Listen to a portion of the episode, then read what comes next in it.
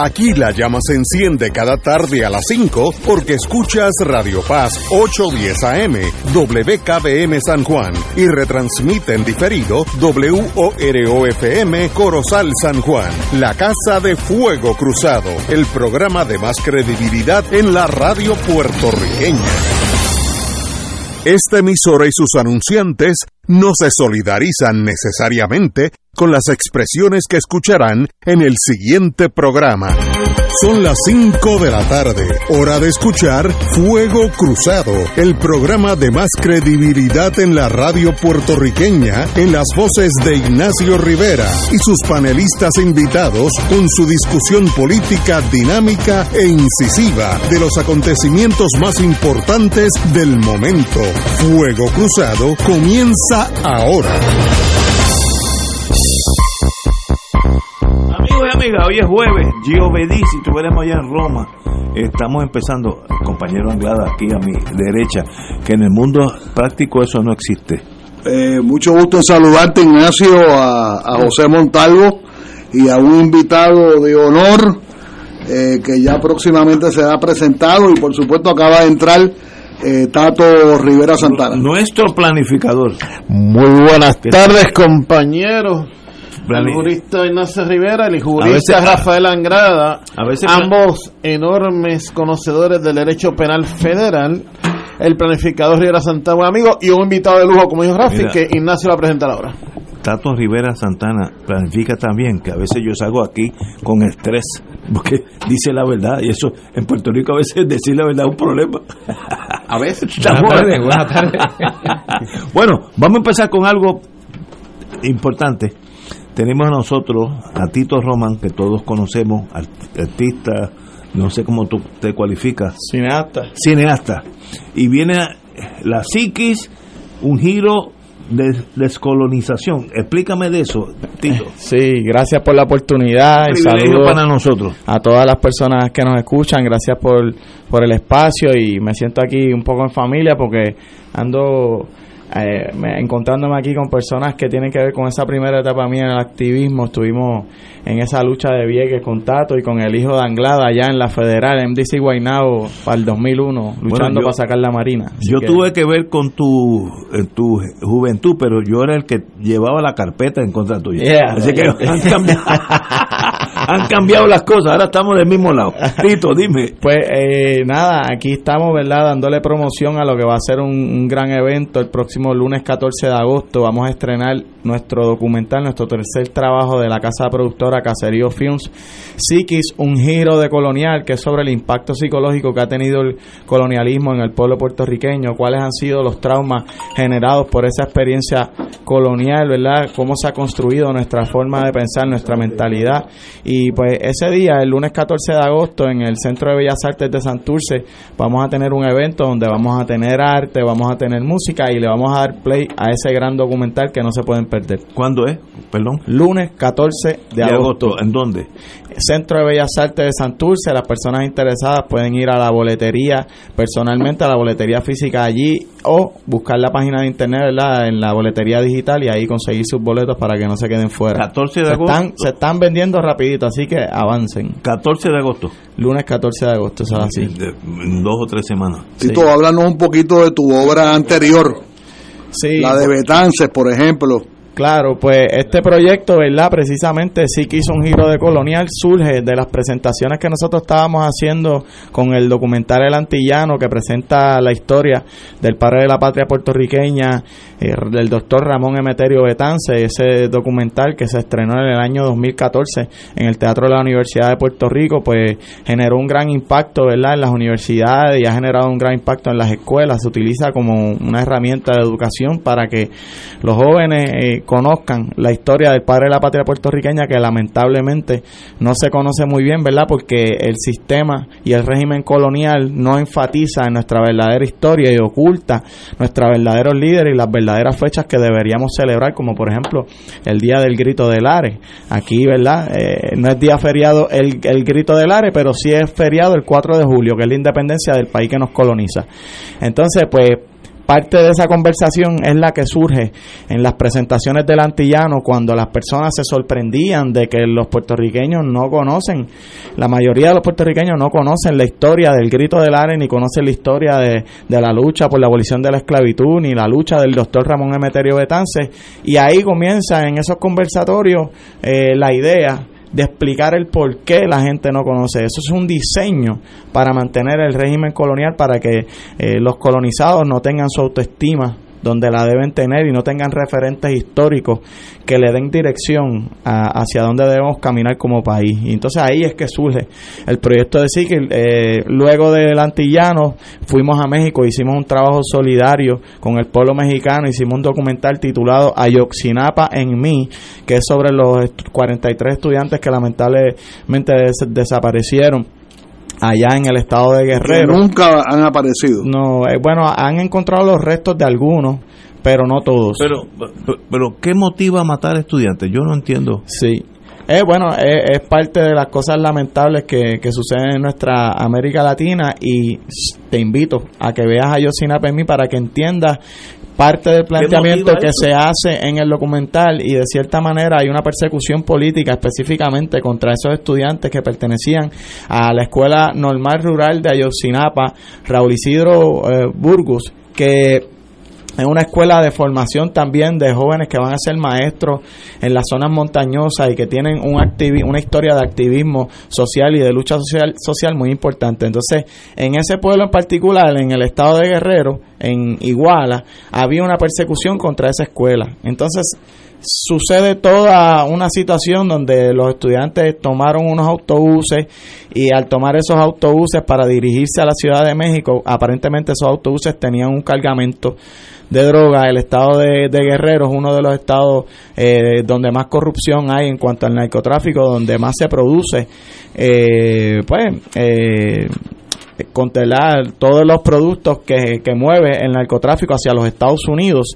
Y aparentemente ese fue lo que justificó el asesinato y la desaparición, pero ahí se desviste el Estado porque ahí estuvieron involucrados militares, policías, el alcalde de Iguala, eh, todos estuvieron, gobernantes estuvieron envueltos en esta situación del secuestro y la desaparición de, de, estos jóvenes. Así que nada, la invitación es a que vayan al canal nuestro de Caserío Films, que ahí están disponibles ambos documentales para que conozcan más a fondo lo que es la historia del padre de la patria, Ramón Emeterio Betance, y lo que es esta solidaridad nuestra de Puerto Rico a través de un documental con, con Ayosinapa en mí. Se, se escribe Caserío Films. Caserío Films, porque yo vengo de Manuela Pérez y pues es parte, ¿verdad?, de la propuesta nuestra de llevar el cine a las comunidades. Nosotros damos talleres en las comunidades. Entonces, un lado, por un lado, Caserío Films da los talleres de formación y por el otro hacemos producciones de películas y hasta ahora lo que hemos hecho son documentales, que son estos los que estamos hablando. El primero, esto es una trilogía, ¿no? Una trilogía de documentales históricos, políticos, para que la gente tenga perspectiva. Entonces, está el Antillano, Yosinapa en mí y este que vamos a estrenar el lunes 14 de agosto en el Centro de Bellas Artes Psiquis, un giro de colonial.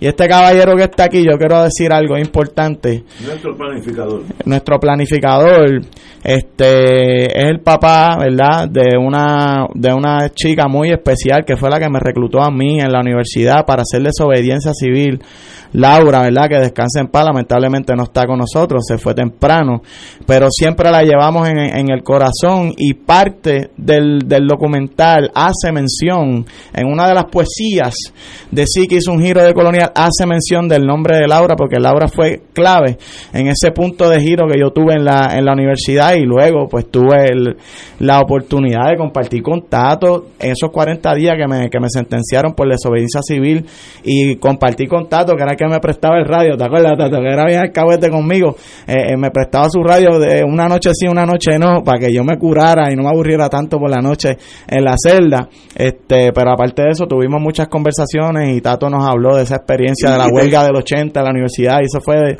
de, gran ayuda para nosotros en nuestra formación. Y ese fue, y te tocó con mi, con mi hijo mayor. Sí, también me tocó con tu hijo que hacía yoga y aprendí muchas cosas. Eso fue como un campamento intensivo eh, que nos encerraran ahí en DC Guaynabo, porque los jóvenes que estábamos allí pudimos aprender de todos esos intelectuales que estaban allí, abogados, profesores trabajadores en general. Tito Kayak me enseñó a jugar ajedrez. Tito Kayak me enseñó a jugar ajedrez en la cárcel. Tito Kayak es un duro jugando ajedrez. Y fue una gran experiencia que, que pues como, como digo, nos llenó de, de, mucha formación, que nos dio perspectiva de país. Y desde ahí en adelante nos sumamos a la lucha por, por otro Puerto Rico. Y que va a presentar e, esa conversación, ¿no? De cómo la historia, conocer la historia es sumamente importante para saber hacia dónde nos tenemos que dirigir y o dónde nos debemos posicionar como ciudadanos en los momentos claves de la historia tener ese conocimiento de la verdadera historia que nos ocultan es clave y es definitorio para el futuro del país. Eh, tu presentación el 14 en Bellas Artes en Santurce es a qué hora? A las 7 de la noche. A las 7 de, la, noche. Es importante también destacar que la figura de Franz Fanon, que muchos de ustedes deben conocer, el médico psiquiatra antillano, caribeño. Martiniqué. Ajá, de Martinica, que escribió dos, dos textos muy importantes, eh, Piel Negra, Máscara Blanca y Los Condenados de la Tierra, ¿verdad? Que lo desarrolló en Argelia, en su hospital allá psiquiátrico, que le encargaron a él ese hospital psiquiátrico, ahí se inspiró por todos los traumas generados, por la experiencia de, los argelinos bajo el yugo de los franceses, y tú lees ambos libros y tú dices, wow, eso fue escrito en los 60, y dices, pero si él está hablando de Puerto Rico, y ambos libros son escritos inspirados en dos colonias diferentes, Martinica, que es acá en el Caribe, que fue colonia de Francia, y eh, Argelia, que es al norte de África. Es impresionante cómo toda la teoría eh, de Franz Fanon tiene una vigencia y nosotros la destacamos, que es nuestro marco teórico para el desarrollo de este documental, la, destacamos, ¿verdad?, en, en nuestro proyecto y traemos a Fanon nuevamente y eso le da continuidad a la idea que, que empezamos, ¿verdad?, con el antillano, ¿no? Aquí hay una serie de pensadores caribeños que son muy importantes y que los tenemos que conocer porque eh, han hecho grandes contribuciones. Entonces, esta es la continuación del documental del antillano, como quien dice, porque aquí estamos rescatando a otro caribeño que es nuestro también, que nos pertenece y que nos tenemos que sentir orgullosos de formar parte de esta región que, ha parido grandes pensadores. Y si empezamos a hablar de los grandes pensadores que ha dado el Caribe, son muchos, y de las revoluciones que ha dado el Caribe, son muchas y son claves y son importantes. Por ejemplo, la revolución de Haití, que fue también un punto de giro para la historia del resto de América Latina. Así que el Caribe tiene mucho potencial y debemos eh, mirar las bondades, las, las oportunidades que tenemos como región, eh, ¿verdad? Pensar un Caribe unido como lo pensó Betance, un Caribe libre y que no esté dividido como los imperios nos han querido dividir, porque desde, desde el principio nos han querido dividir, ¿para qué? Para la explotación y el beneficio de esas metrópolis. Eh, Tito, perdóname, y cuando tú hablas del antillano, tú trabajaste sobre la obra de Félix Ojeda Reyes. Eso es correcto y le queremos enviar un abrazo fuerte en este momento, ¿verdad? Que Félix está pasando por una situación difícil de salud, pero le enviamos fuerza, le enviamos las buenas vibras betancinas para que se recupere y continúe aportando. Sabemos que en esta última etapa estuvo escribiendo un libro muy importante que pronto se va a dar a conocer y que también va a ser clave para levantarnos la autoestima, porque cada vez que conocemos capítulos eh, ocultos de nuestra historia, lo que hacen es levantarnos nuestra autoestima como pueblo. Así que un abrazo a Félix y siempre agradecido por todas sus enseñanzas. Tito Román, un privilegio tenerte aquí como siempre. Gracias, Ignacio. Vuelve y dime el, la psiquis Sí, un giro de colonial. Psiquis, un giro de colonial. Pueden visitar nuestra página www.caseriofilms.com para que sepan más del Caseriofilms.com. Sí. Y es agosto. Lunes 14 de agosto a las 7 de la noche. Los espero allí. Allí estaremos. Gracias, gracias. Tito Román, de verdad un privilegio tenerte aquí. Gracias. La juventud. Vamos a una pausa, amigos. Fuego Cruzado está contigo en todo Puerto Rico. Si por casualidad. Regresa la noche que volvimos a ser gente de José Luis González. Carlos Esteban Fonseca nos lleva a través de la bella historia de un boricua que en la noche del gran apagón en la ciudad de Nueva York intenta llegar a tiempo al nacimiento de su primer hijo. La noche que volvimos a ser gente te hará reír y llorar. Dedicada a Miguel Ángel Suárez. 29 y 30 de julio en Monero Café Teatro y Bar. Boletos en tiquetera.com. Auspician el municipio de Caguas, Don Q y Sazón Goya. Que si me acuerdo. Se piden donantes de sangre para el paciente José Rafael Santiago Rodríguez, hospitalizado en auxilio mutuo. Para citas, llamar a la señora Irizarri al 787-467-8919. 787-467-8919 del Banco de Sangre. Gracias. Fuego Cruzado, el programa de más credibilidad en la radio puertorriqueña, es ahora la tribuna abierta de análisis noticioso, con diversas perspectivas que exploran el trasfondo de lo que acontece a diario y cómo nos afecta. Escucha Ignacio Rivera y sus panelistas invitados de lunes a viernes en Fuego Cruzado en transmisión diferida a las 10 de la noche por Oro 92.5 FM. Como el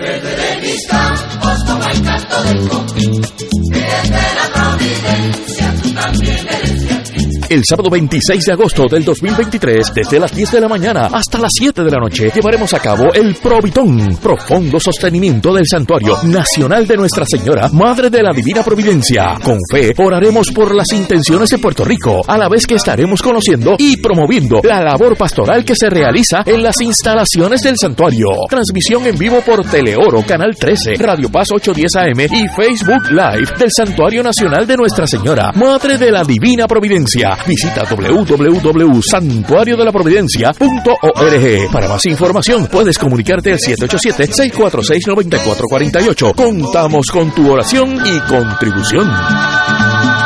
Fanático del deporte, la mejor información y el mejor análisis lo escuchas los sábados a las 2 de la tarde por Impacto Deportivo con Javier Sabat y el más completo elenco en deportes por Radio Paz 810 AM y en las redes sociales Facebook Impacto Deportivo Radio PR Twitter e Instagram Impacto underscore Deport juntos impactando el deporte nacional.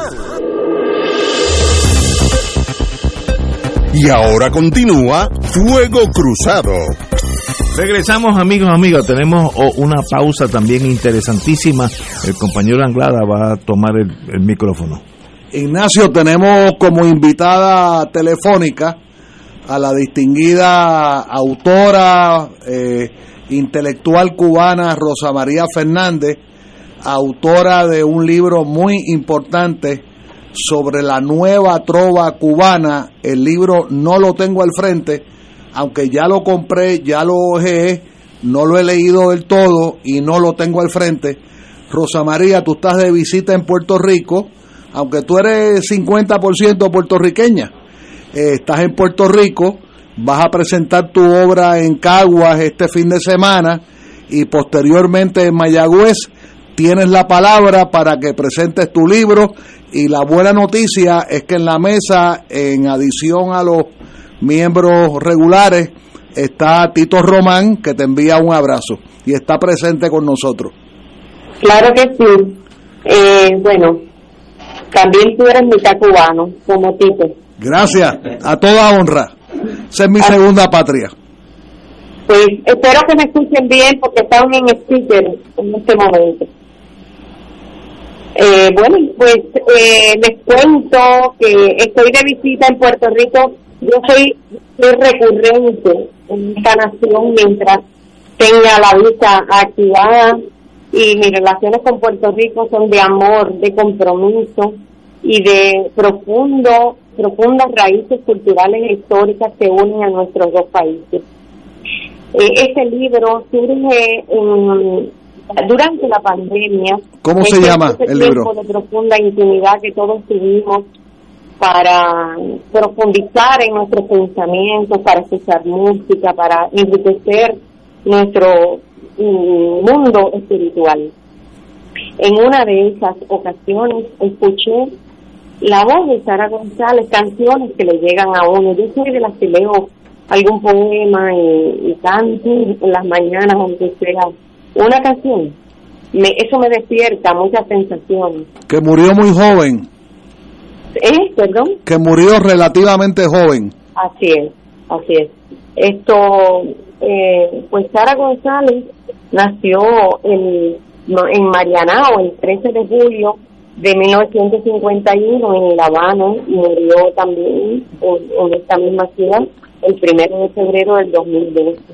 es fundadora del movimiento de la nueva trova cubana que, que surgió en 1972 y ella es de una una cantante de excepcionales cualidades vocales como como ser humano también muy especial y sus amigos de Cuba y del mundo la recuerdan siempre por por su carácter y por su eh, por ser una una mujer muy peculiar muy especial esto nosotros eh, nosotros hemos estado trabajando los temas culturales e históricos hace bastante tiempo.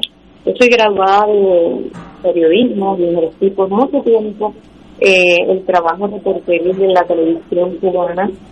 Eh, hace alrededor de 10 años me dedico a la investigación histórica y a escribir eh, obras, incluyendo una que me vincula con esta nación del entrañable Daniel Santos sus 15 años de vida en La Habana.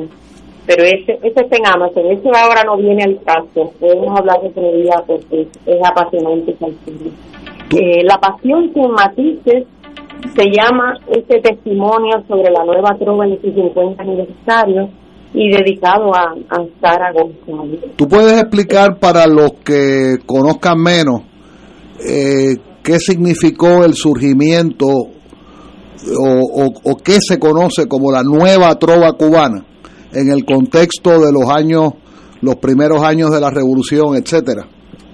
Claro que sí. Esto, yo te podría incluso definir eh, por la voz de, de Silvio Rodríguez eh, cómo fue el, la, entrada de, de, él a la, a la nueva trova porque es fundador. Es un movimiento cultural surge al comienzo de la revolución eh, como parte de los cambios que se estaban produciendo en Cuba. Eh, también los jóvenes trovadores necesitaban transmitir su inquietud, eh, que era una inquietud conceptual desde el punto de vista formal, estético, de contenido y en todo sentido querían expresar su, su conformidad y su y su crítica también a lo, a lo que se movía eh, como, como concepto revolucionario. Eh, realmente los trovadores siempre son seres envueltos en, pensamientos profundos.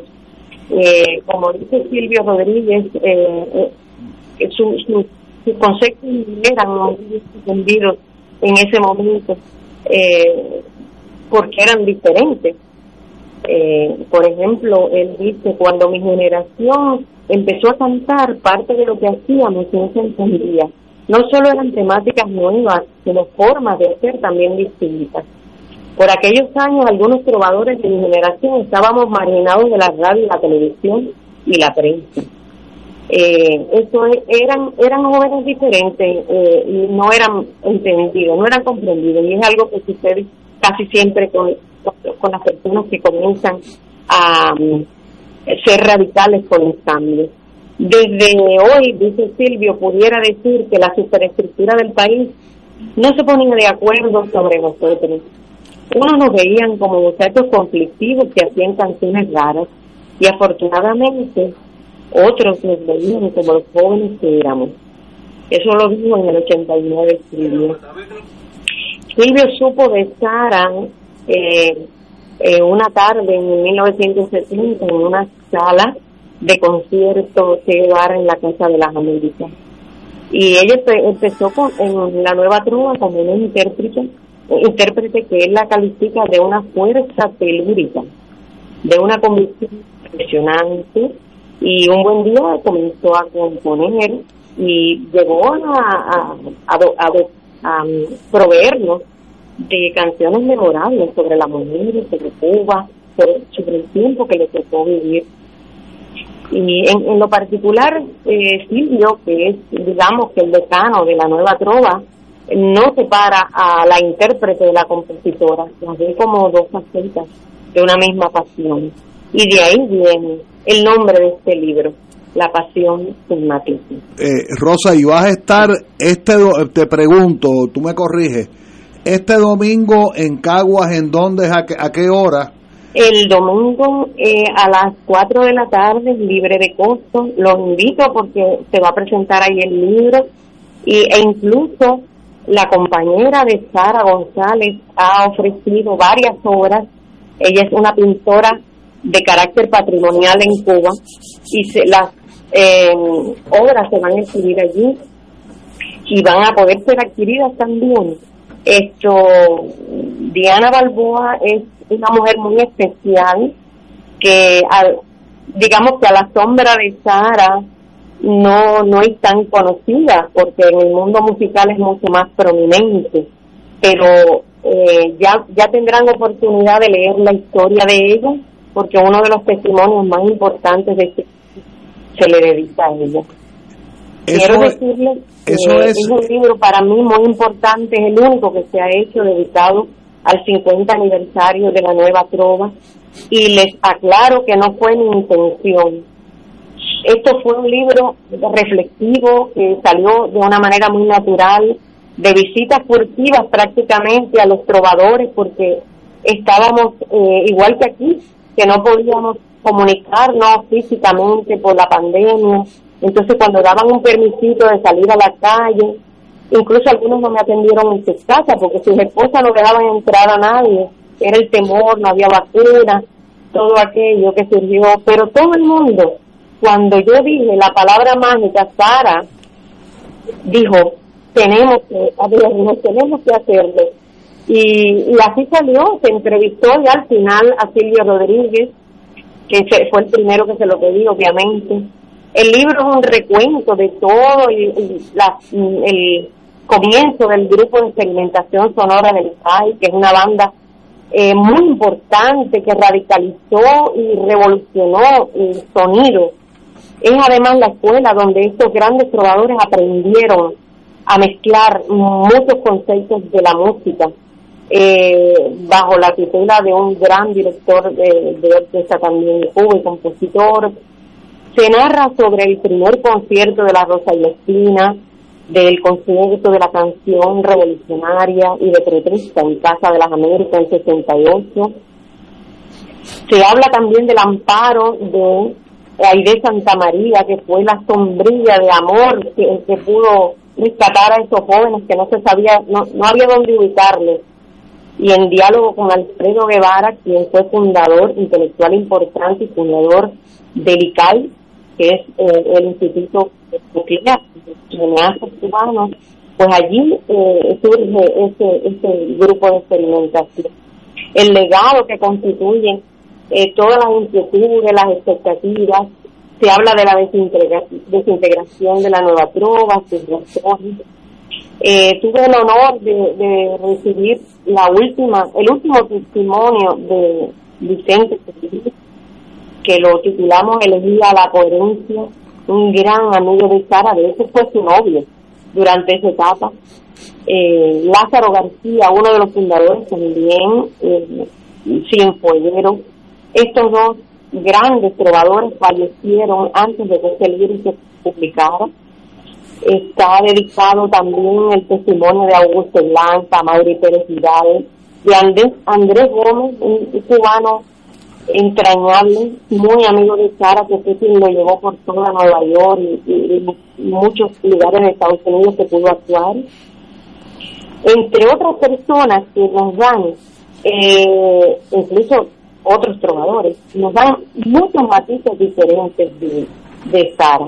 Hablo, hablo de Luba María, probadora de la, de la segunda generación, Marta Campos y Igualada, Gerardo Alfonso, Ángel Pintero, los críticos de música Guillermo Vilar, eh, Pepe Ordaz, una de las personas que lo la acompañó toda, toda su vida en, la orquesta, eh, en Titi Corona, gran, gran eh, trovador cubano, compositor excepcional, Alejandro García Virulo, quien tuvo también la oportunidad de compartir una faceta de la vida de Sara que no se conoce, que fue su expresión humorística en la canción.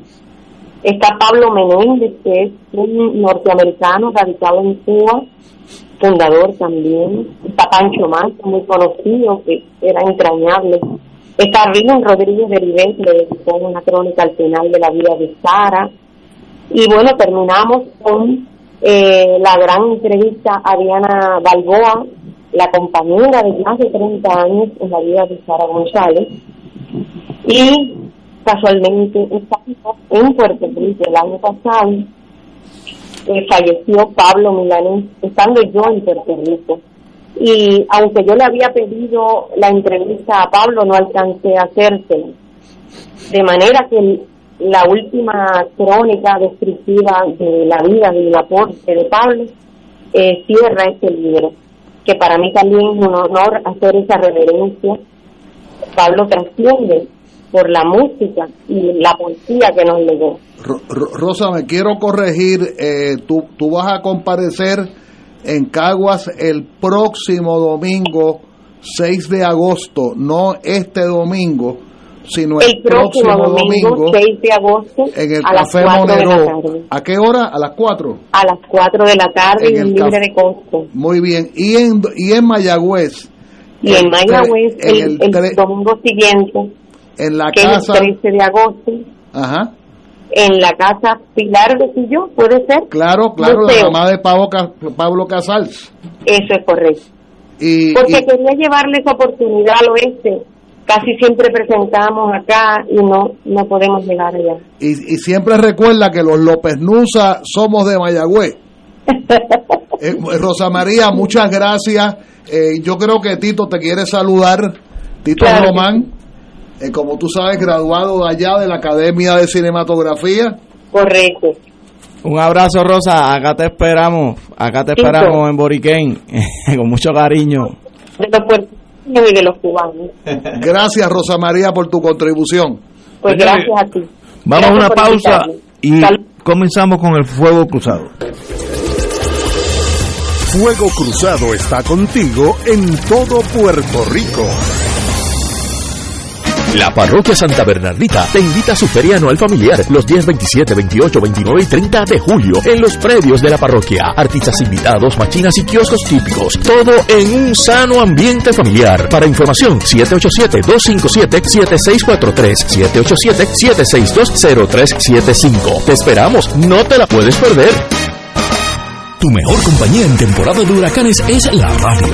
En específico, Oro 92.5 FM, la excelencia musical y Radio Paz 810, donde ser mejor es posible. Todo lo que quieres saber minuto a minuto, de manera seria y confiable, está aquí. Llevaremos tus mensajes de emergencia, avisos de cambios de turno en tu trabajo o cualquier información de importancia para facilitar tu vida. Solo llama al 787-751-1018 o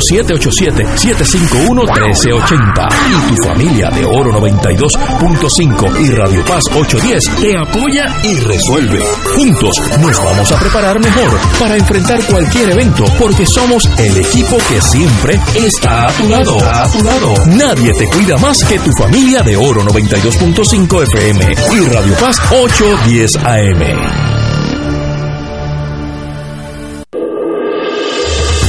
Fuego Cruzado, el programa de más credibilidad en la radio puertorriqueña, es ahora la tribuna abierta de análisis noticioso, con diversas perspectivas que exploran el trasfondo de lo que acontece a diario y cómo nos afecta. Escucha Ignacio Rivera y sus panelistas invitados de lunes a viernes en Fuego Cruzado en transmisión diferida a las 10 de la noche por Oro 92.5 FM. Oro 92.5 FM te invita al viaje Ruta del Vino Italia del 14 al 29 de octubre del 2023. Visitaremos las ciudades de Roma, Siena, Florencia, Venecia, Verona, Génova, Turín y Milán. El viaje incluye catas de vino en bodegas de la Toscana y Piamonte, traslados aéreo vía Iberia, hoteles cuatro estrellas, todos los desayunos, algunos almuerzos y cenas, autobús con aire acondicionado, guías, impuestos y cargos hoteleros. Información Culture Travel 787-569-2901 y 787-459-2025. Nos reservamos el derecho de admisión. Culture Travel, licencia 152 AV90. Y ahora continúa Fuego Cruzado. Amigos, amigos, empezamos con Fuego Cruzado ahora, The Real Thing. Eh, de verdad que es un privilegio tropezar con personas que no tienen nada que ver con el mundo de uno y ver que el mundo continúa con buenas personas de todos los bandos, de derecha, izquierda y en medio y anarquistas. Yo tengo varios amigos que cualifican de anarquismo, pero todos son buenos, así que qué bueno que de vez en cuando darle una oportunidad que se expresen. Y lo más importante es entrevistar al futuro de la patria, eso es lo más importante de todo. El futuro de la patria. Oye, tú me has tirado hoy una llave inglesa de momento. Pero bueno, empezamos. Oye, hay una noticia que me da tanta ira que entonces pues el, los, los, médicos míos me han dicho que lo coja suave cuando suave. Eh, y es la, el departamento de familia pierde la oportunidad de reclamar 30 millones porque no pudimos pasar una ley que Estados Unidos la mandaba a todos los estados para que miren, pasen esta ley que permite el uso de esos 30 millones, en el caso de Puerto Rico, para ayudar a la familia, eh, Family First Prevention Services Act. Y nosotros, y ahí viene lo pequeñito que somos y lo divididos que estamos, que no puedo manejar este, este issue. Y si me si algunos de ustedes sienten que tengo pasión, pues sí es que la tengo. El issue era porque en la ley había que ah, definir lo que es una familia y había un renglón de nuestro, nuestros legisladores, este no es el yankee norteamericano, nuestros legisladores que no pudieron ponerse de acuerdo a lo que es una familia. Algunos querían que la familia fuera en el primer, ¿cómo se llama? El Viejo Testamento, otros querían el, el Testamento, el nuevo Testamento, y otros querían tal vez anarquismo y por eso perdimos 30 millones de dólares para ayudar a la gente pobre. Y, lo voy, si fuera más inteligente me callaba, pero no lo soy. En nombre de todas esas acepciones religiosas, los pobres de Puerto Rico perdieron 30 millones por estos legisladores de embuste eh, increíblemente crueles con los pobres, porque ellos viven en su mundo con choferes y escoltas y todas esas cosas y no saben que hay gente que necesitaban esos 30 millones para vivir y no sé cómo manejar esto. Yo tengo amigos míos que son de ultraderecha, inteligentísimos, algunos han triunfado en la vida económicamente bien, bien grande. Me dicen, mire Ignacio, debemos seguir con la Junta. La Junta sabe gobernar a Puerto Rico más que nosotros. Y este caso apunta a eso. Nosotros por la definición de la palabra familia perdimos 30 millones de dólares. Y ahí hay, hay que repartir culpa para, para todos los lados. Déjame yo tratar, tratar de ser imparcial. En este caso es bien difícil para mí. Primero, ¿para qué yo elegí el, presidente? El gobernador de Puerto Rico, Pierluisi, hace dos años, tres años. Lo elegí para que solucionara esos problemas.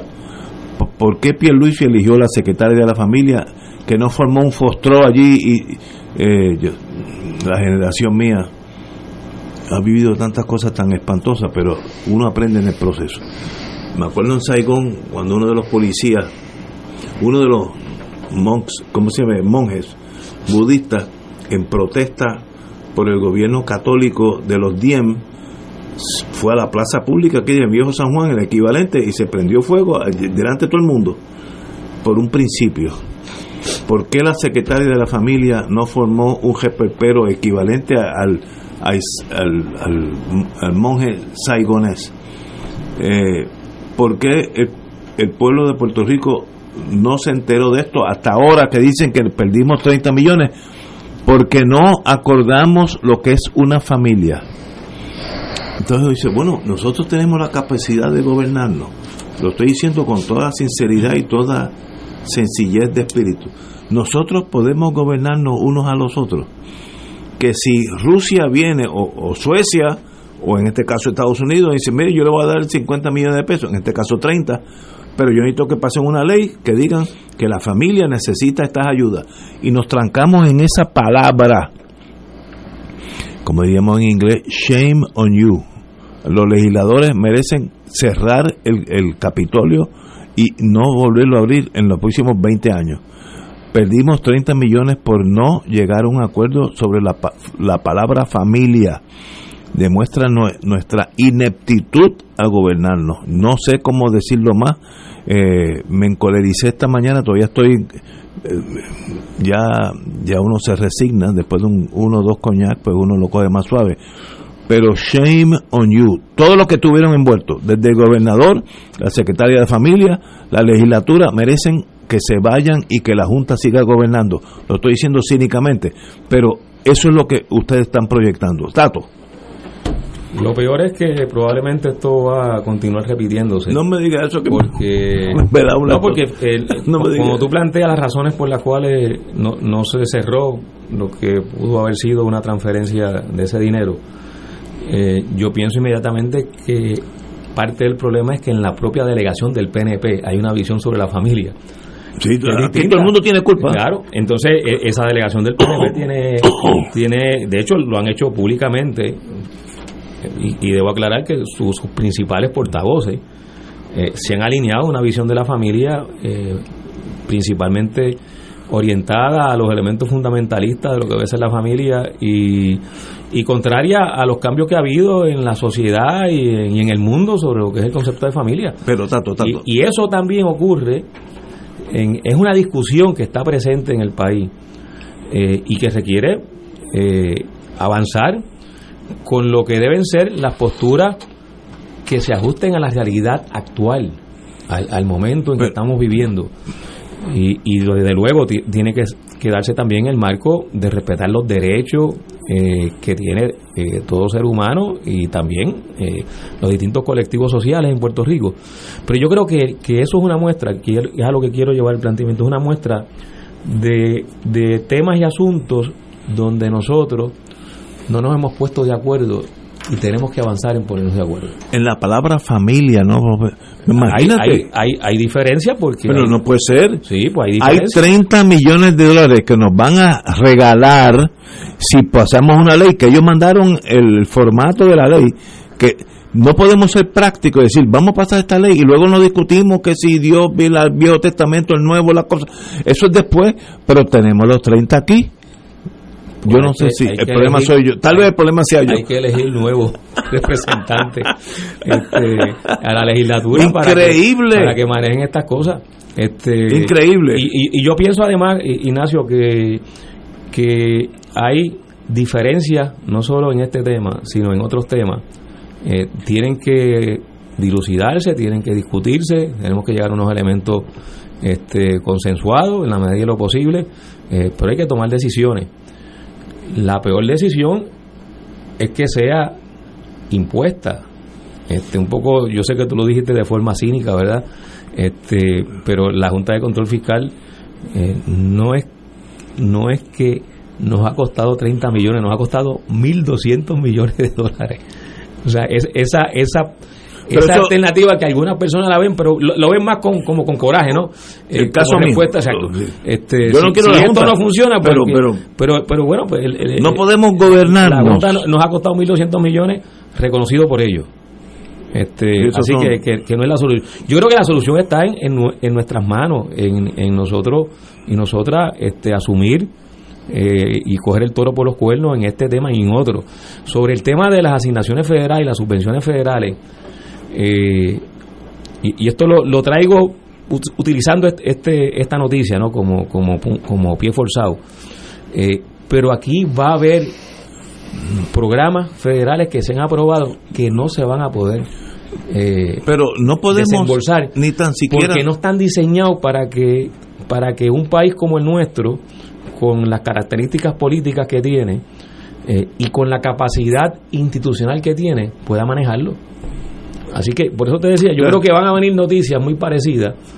Eh, con cierta frecuencia sobre fondos que no se van a poder utilizar porque no hay la capacidad no hay la capacidad para poder manejarlo, para poder cumplir además con los criterios, requisitos, reglamentaciones que se han aprobado alrededor de estos fondos, muchos de los cuales se hicieron durante la administración de Trump y que buscaban como propósito último que no se desembolsaran. Pero la culpa es nuestra.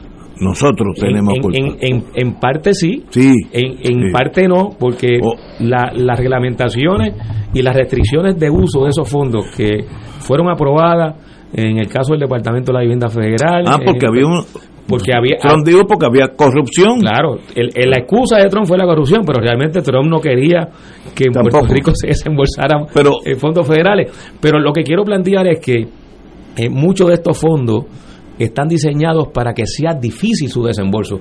Bueno, simplemente recuerdo lo que dijeron los alcaldes hace dos años atrás.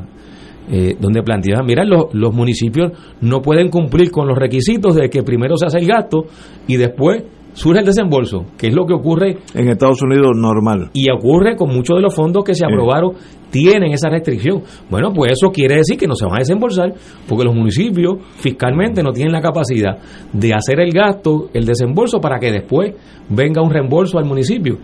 Eh, eso se trató de corregir, pero no se ha corregido totalmente. Y, y lo que quiero plantear es que, que estas noticias las vamos a ver con cierta frecuencia. Porque nos inundaron No con tenemos- anuncios titulares de que en el Congreso se aprobó tantos miles de millones de dólares para tal cosa, tantos miles de millones para, para otra cosa. Jennifer González no deja de sacar un tuit diario donde supuestamente gestionó una partida de fondos federales que no sabemos finalmente si se desembolsan o no. Pero, Tato, no tenemos ni la capacidad de administrar dinero que nos regalan o que nos dan. No tenemos esa capacidad. O sea, esto es una mega ultra colonia. No podemos ni manejar lo que nos dan. Pero fíjate, Entonces, Ignacio, ¿qué es. solución tenemos? Así es, hay- hay- en este caso, en, en esta noticia con la que tú inicias... Familia se trancó el dominó. Lo que dicen los datos es que no hay la capacidad para... Yo si hubiera sido eh, el, el rey del mundo, además de fusilar dos o tres muchachos, los que tuvieron en estos 30 millones, ¿cuál es la definición, la definición que tú, para la ley nuestra, que tú quieres de familia? Pues la familia es una de 12 personas mínimas, etcétera, y que todos los sábados vayan a iglesia. Esa, dame los 30 millones. Y luego discutimos aquí. Pero es una dejadez, una falta de talento administrativo para dinero que nos están dando. Imagínate si tú le ofreces eso, 30 millones a Honduras, a Jamaica, a, a Brasil, lo que lo cogen y lo administran. Nosotros no somos tan colonizados que no podemos ni administrar el dinero. Es una cosa que, que frustra a uno. pero no hay peor. solución. Es peor. Es peor, Ignacio, porque la misma legislatura que deja pasar 30 millones de dólares plegados al fundamentalismo.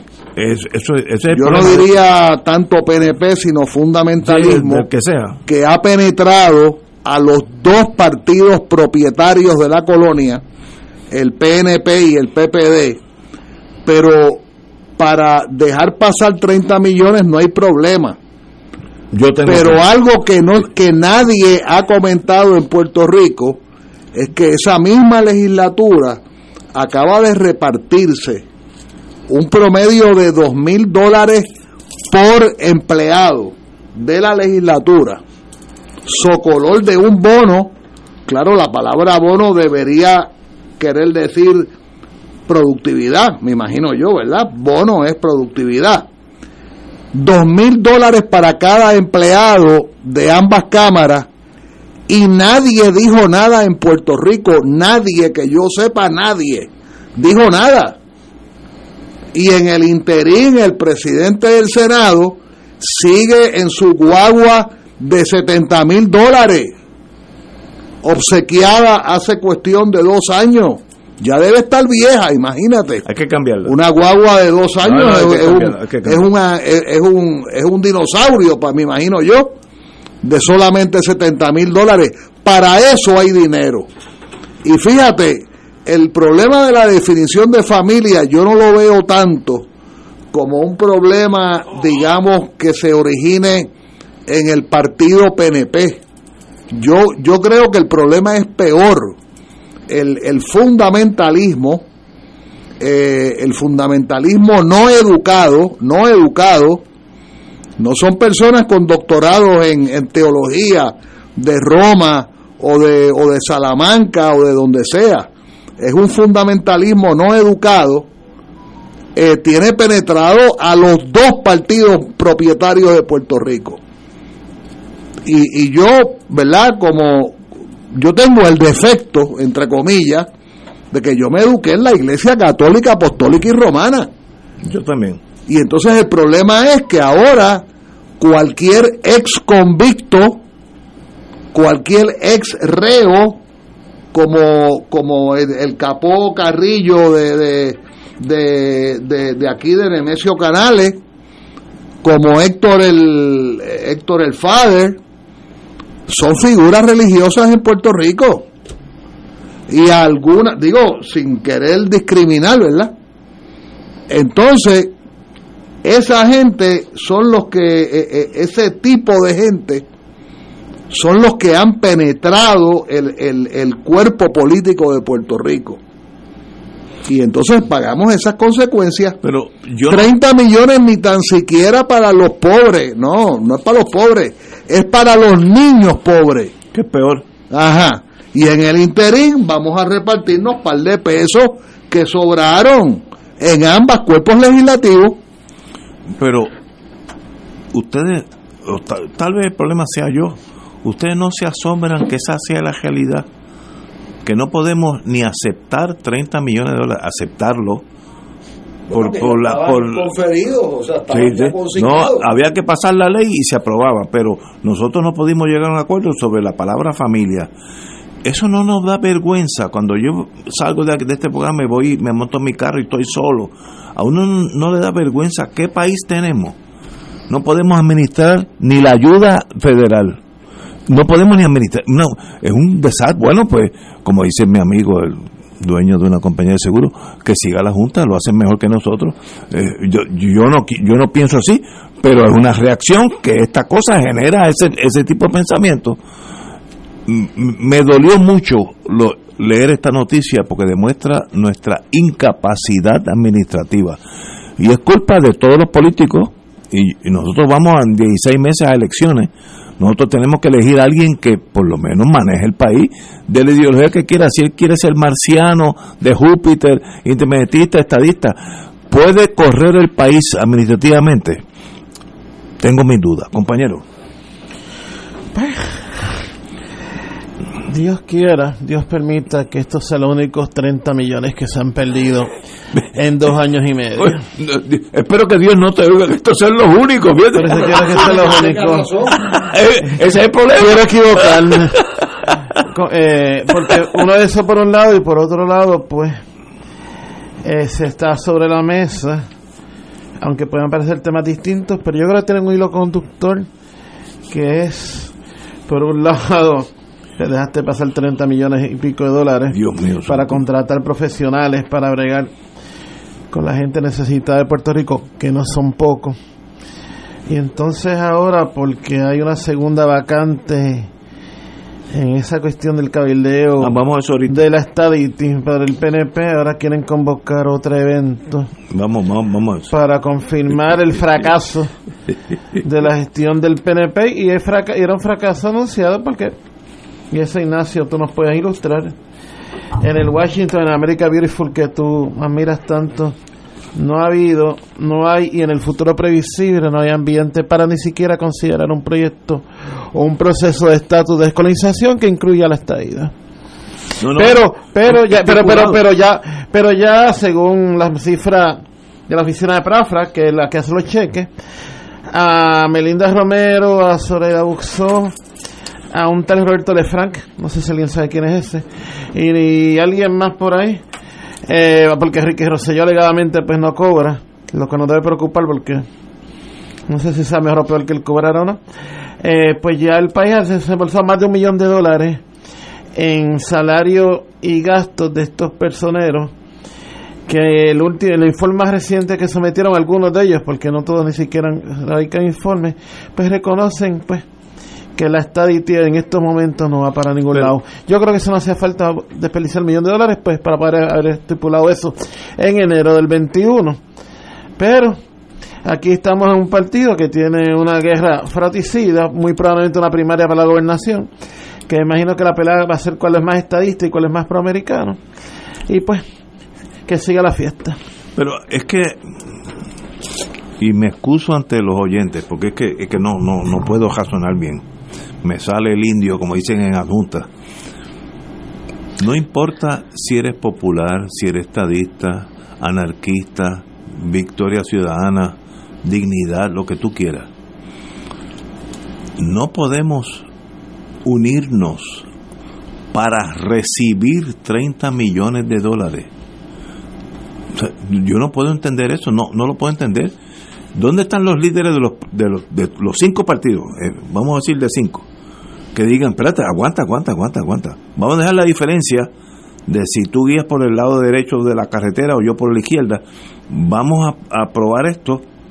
Recibimos los 30 millones para la gente pobre, los niños pobres, y entonces discutimos después si tú vas por la derecha o yo por la izquierda. No podemos llegar a eso, pues no podemos gobernarnos. No, no, no, no, no es posible. Yo sufrí una, un shock hace como un año que tuve que ir un weekend a Jamaica. Yo tenía un cliente que no podía entrar a territorio americano por razones algo obvias. Pues, Jamaica, eh, Kingston, tiene mejores carreteras que nosotros. Y, y ellos no tienen nada de esos 30 millones, nada, nada. Ellos están al pelado. Y- la, la y- reina no le manda un chequecito. Na- ¿verdad? no, no, al contrario, si le manda algo un- para que le paguen a la reina. ¿Por qué Jamaica tiene mejores carreteras que nosotros? ¿Qué pasa allá que no ha pasado aquí? Con tantos millones y billones de dólares que mandan a, a- a nosotros. Y es falta de talento administrativo. Y eso no tiene que ver ni con, ni, lo co- ni con los populares, ni estadistas, ni independentistas. Tiene que ver con nuestra dejadez política. Eh, el que deje pasar este caso de 30 millones de dólares tiene que pagar un precio político. Es lo único, a, menos que nos vayamos a la Sierra Maestra, lo cual yo no recomiendo. Pero nada va a pasar. Y como dicen ustedes, ustedes dos, eh, que me han metido hasta aún más miedo, eso va a continuar pasando. No podemos ni aceptar dinero para nosotros gastarlo.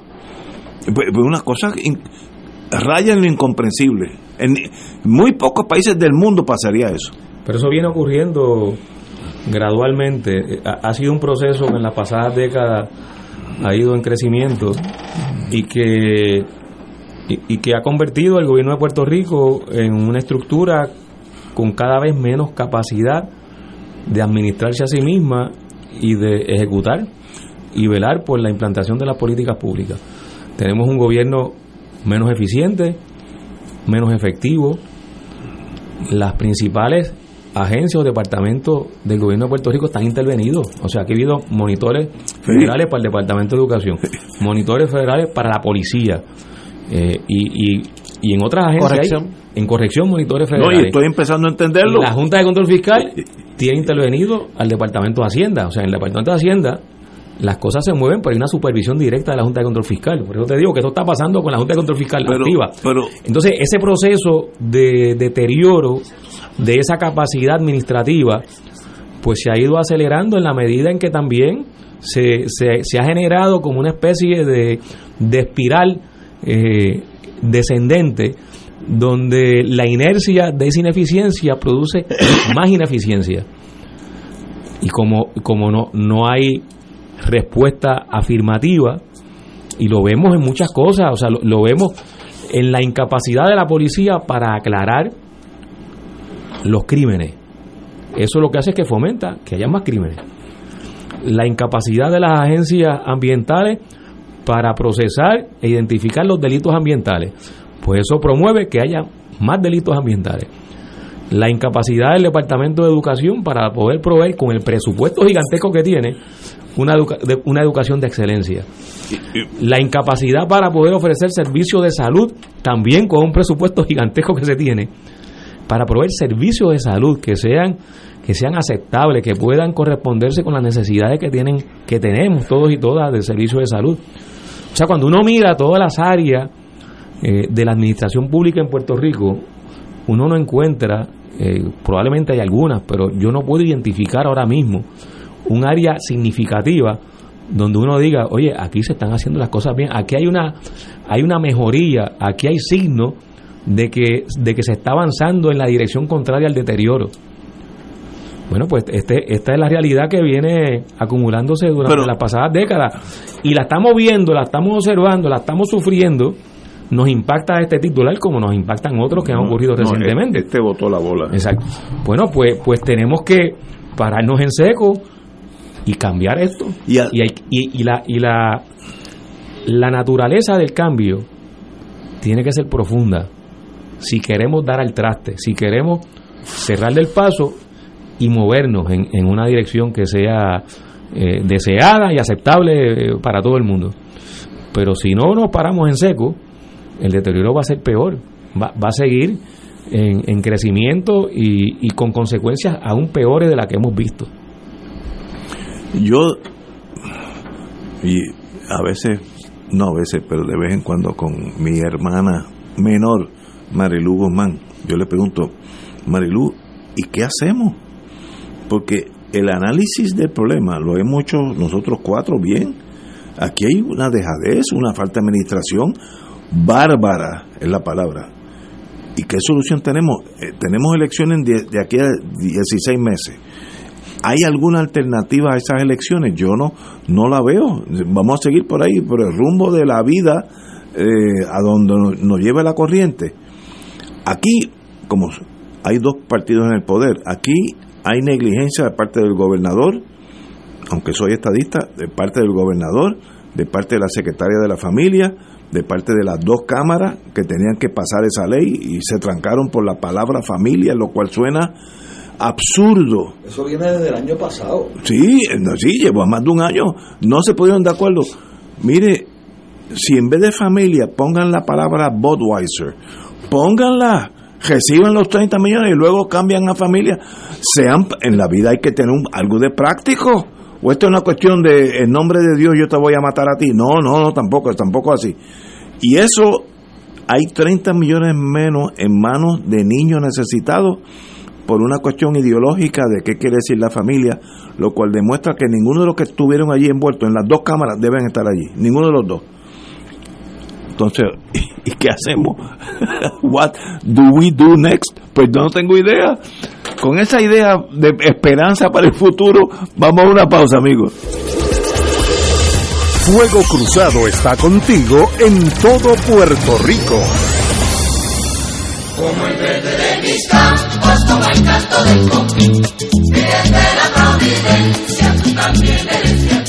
El sábado 26 de agosto del 2023, desde las 10 de la mañana hasta las 7 de la noche, llevaremos a cabo el Provitón, profundo sostenimiento del Santuario Nacional de Nuestra Señora, Madre de la Divina Providencia. Con fe, oraremos por las intenciones de Puerto Rico, a la vez que estaremos conociendo y promoviendo la labor pastoral que se realiza en las instalaciones del santuario. Transmisión en vivo por Teleoro, Canal 13, Radio Paz 810 AM y Facebook Live del Santuario Nacional de Nuestra Señora, Madre de la Divina Providencia. Visita www.santuariodelaprovidencia.org. Para más información puedes comunicarte al 787-646-9448. Contamos con tu oración y contribución.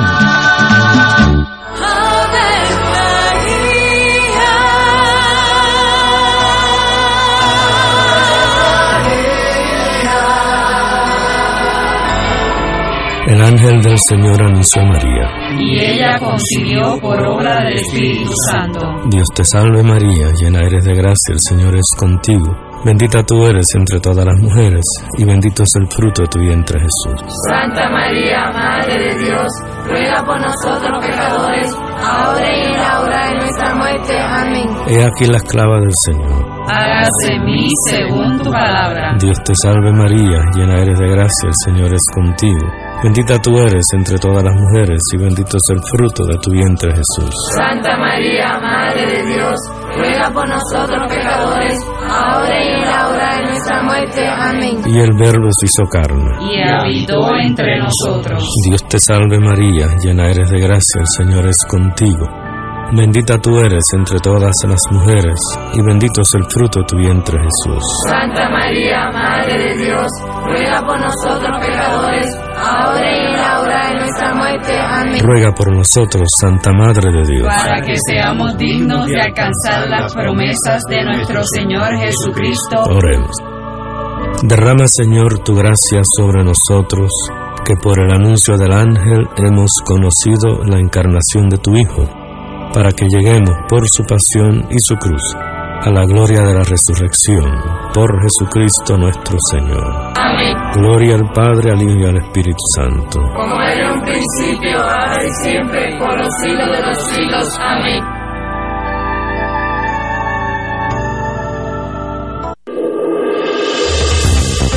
Aquí la llama se enciende cada tarde a las 5 porque escuchas Radio Paz 810 AM, WKBM San Juan y retransmite en diferido WOROFM Corozal San Juan, la Casa de Fuego Cruzado, el programa de más credibilidad en la radio puertorriqueña.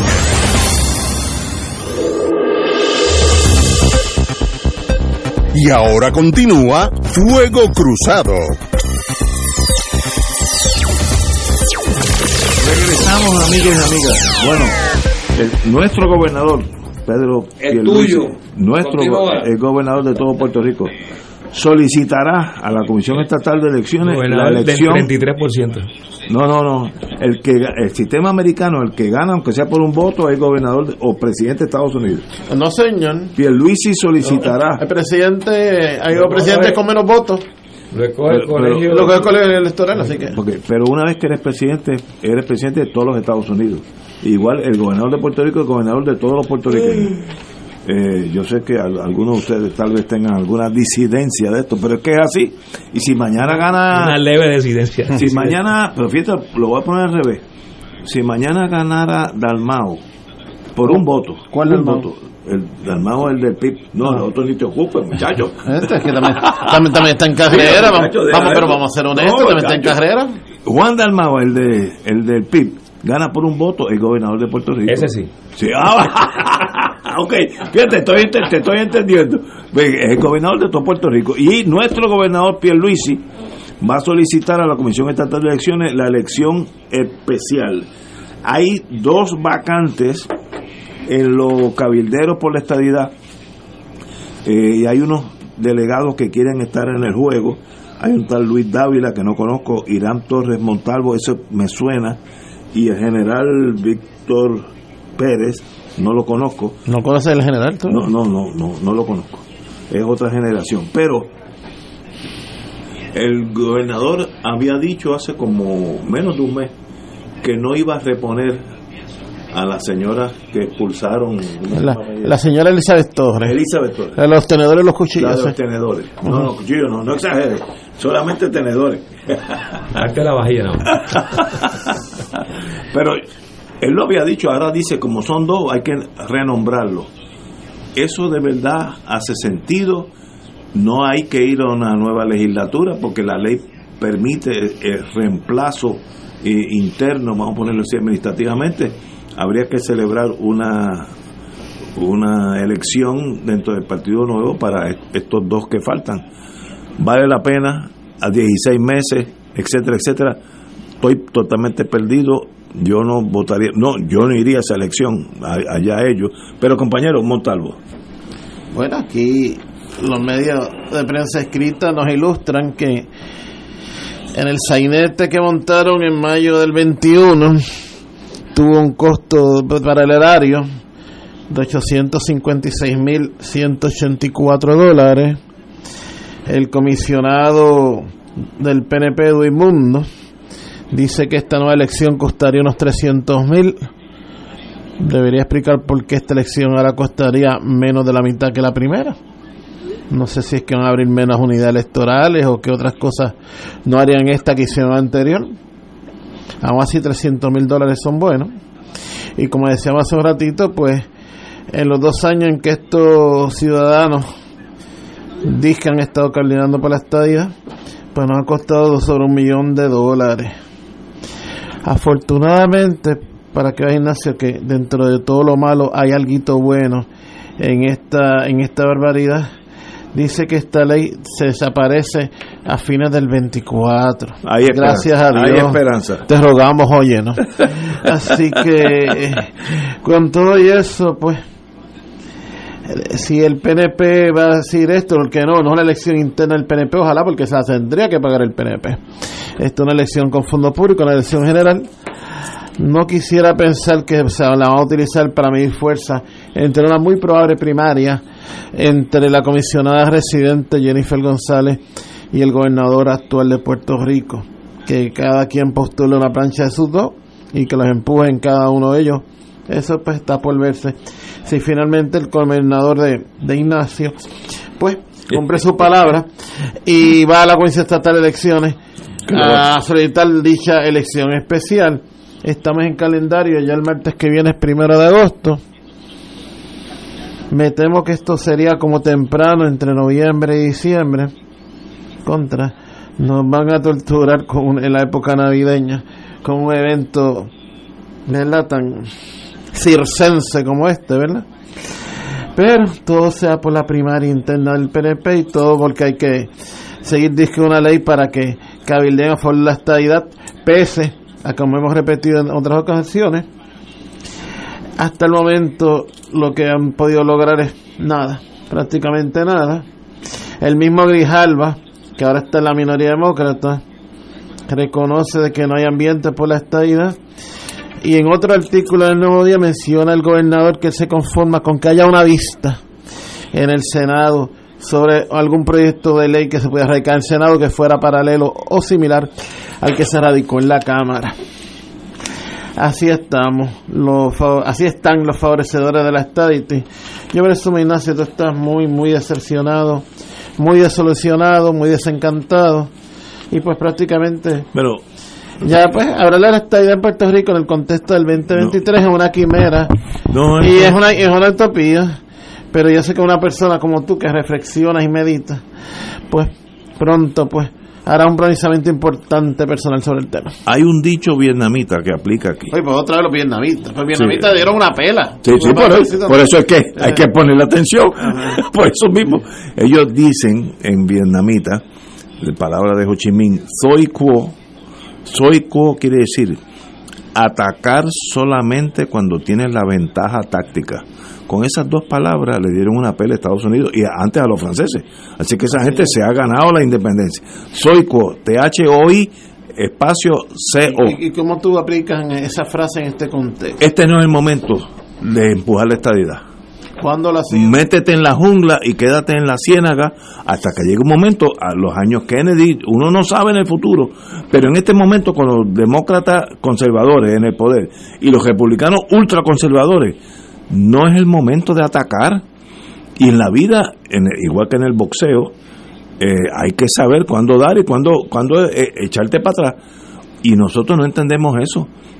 No vamos a adelantar un milímetro en torno a la estadidad en este cuatrenio y tal vez el próximo. Pero esperemos. Recuerden a Ho Chi Minh, soy quo, esperemos. Esperar Ah, que hay que esperar esperanza, 20 años, yo espero. Hay que esperar 200 años, yo espero. Pero a la larga voy a ganar como nos pasó en Vietnam. A la larga ganaron con esas dos palabritas. No ataques. Si tú ves 500 tanques viniendo hacia ti, mi recomendación es escóndete. Porque no vas a ganar. Ahora después uno no sabe. Y eso es eso nosotros no hemos aprendido. Lo- los estadistas eh, eh, totalmente stadity eh, piensan que lo importante porque ellos están jugando para aquí para que sepan que estamos jugando aquí la estadidad allá allá no existe esa posibilidad por ahora pero es por ahora mantienen el ideal vivo igual que el PIB lo ha mantenido 60 70 años el ideal existe pero ellos no están mo- mo- movilizando en, en el Pentágono la, la independencia de Puerto Rico. Este no es el ambiente. Esperen, los dos bandos esperen. No sé, Tato. Que yo- yo pienso que el PNP está entrampado en, en esa dinámica, porque depende de hablar de la posibilidad de la estabilidad para darle algún ti- algún sentido y algún tipo de unidad Oye, internamente. Perdón que te me Sí. un militar mercenario de aquellos años buenos. Soy quo, hacía tiempo no lo oía. Very true, chief. Para que tú veas que yo tengo mi gente. Continúa, perdón.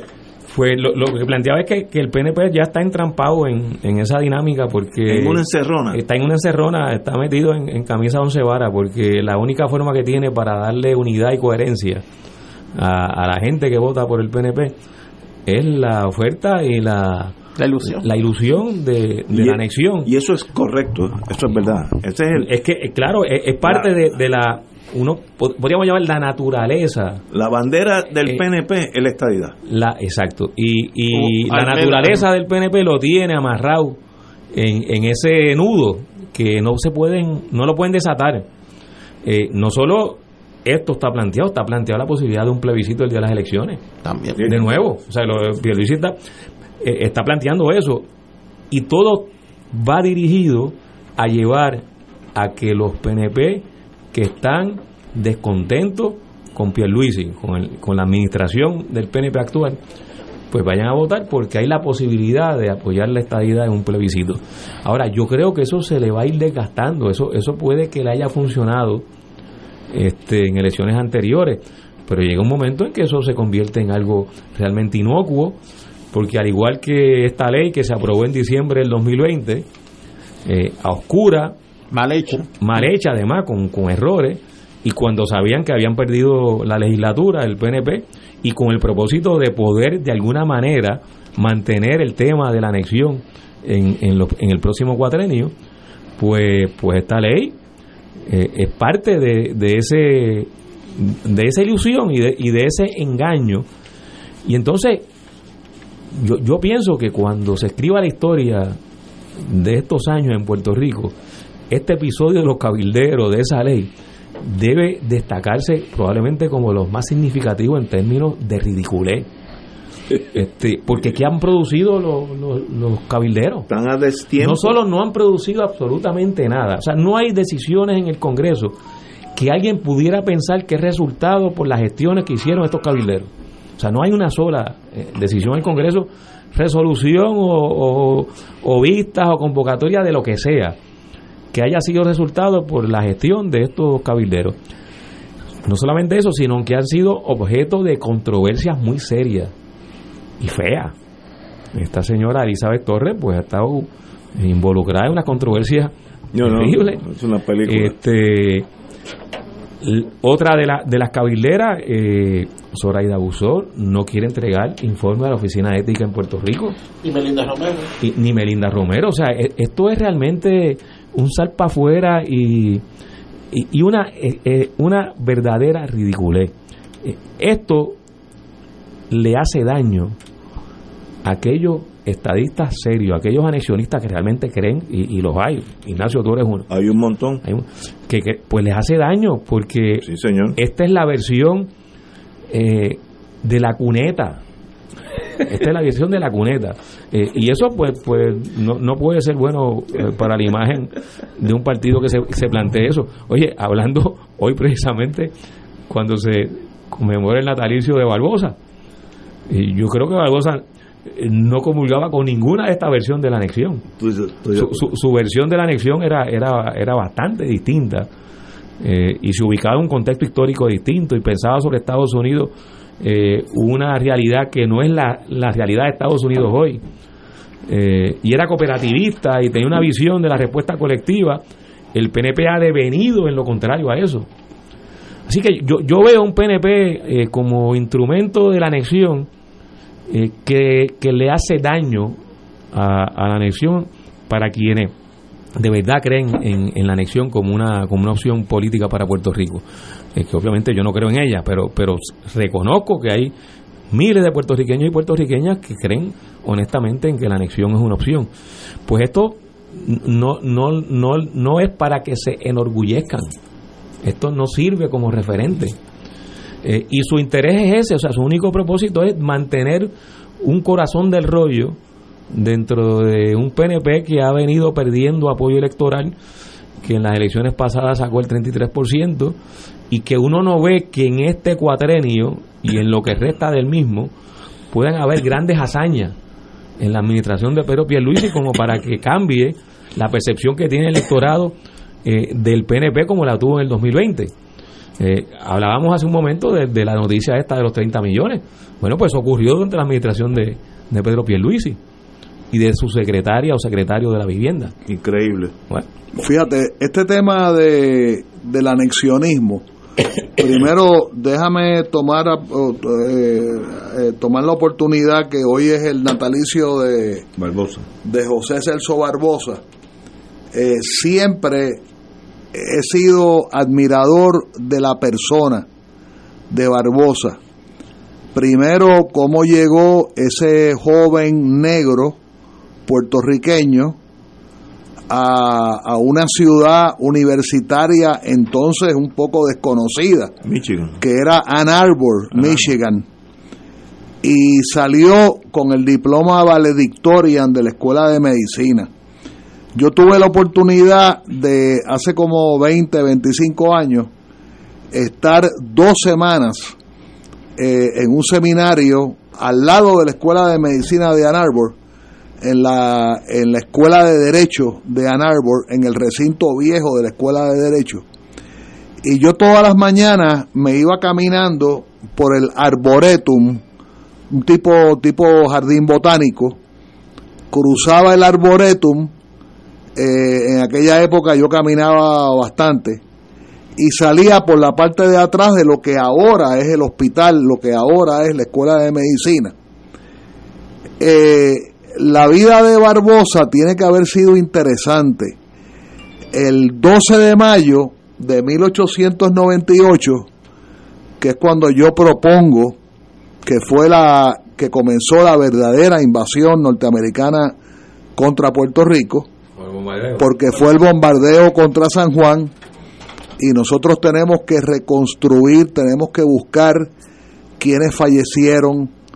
Fallecieron creo que un montón de gente, 20, 40 gente, eh, en el casco del viejo San Juan y cuando nos aproximamos a la parroquia, eh, a la iglesia de San José, en la plaza San José del viejo San Juan, y vemos una claraboya que ha sido un poco eh, reconstruida por el arquitecto eh, Jorge Rigau, paréntesis, tenemos parentela lejana. Eh, Jorge Rigau lo que hizo fue reconstruir por donde entró la bomba, por donde entró la, La bala. eh, la- la bala de la bomba, a la iglesia católica de San José. Por eso es la claraboya, que yo le pongo el nombre de claraboya, no sé si es el nombre correcto.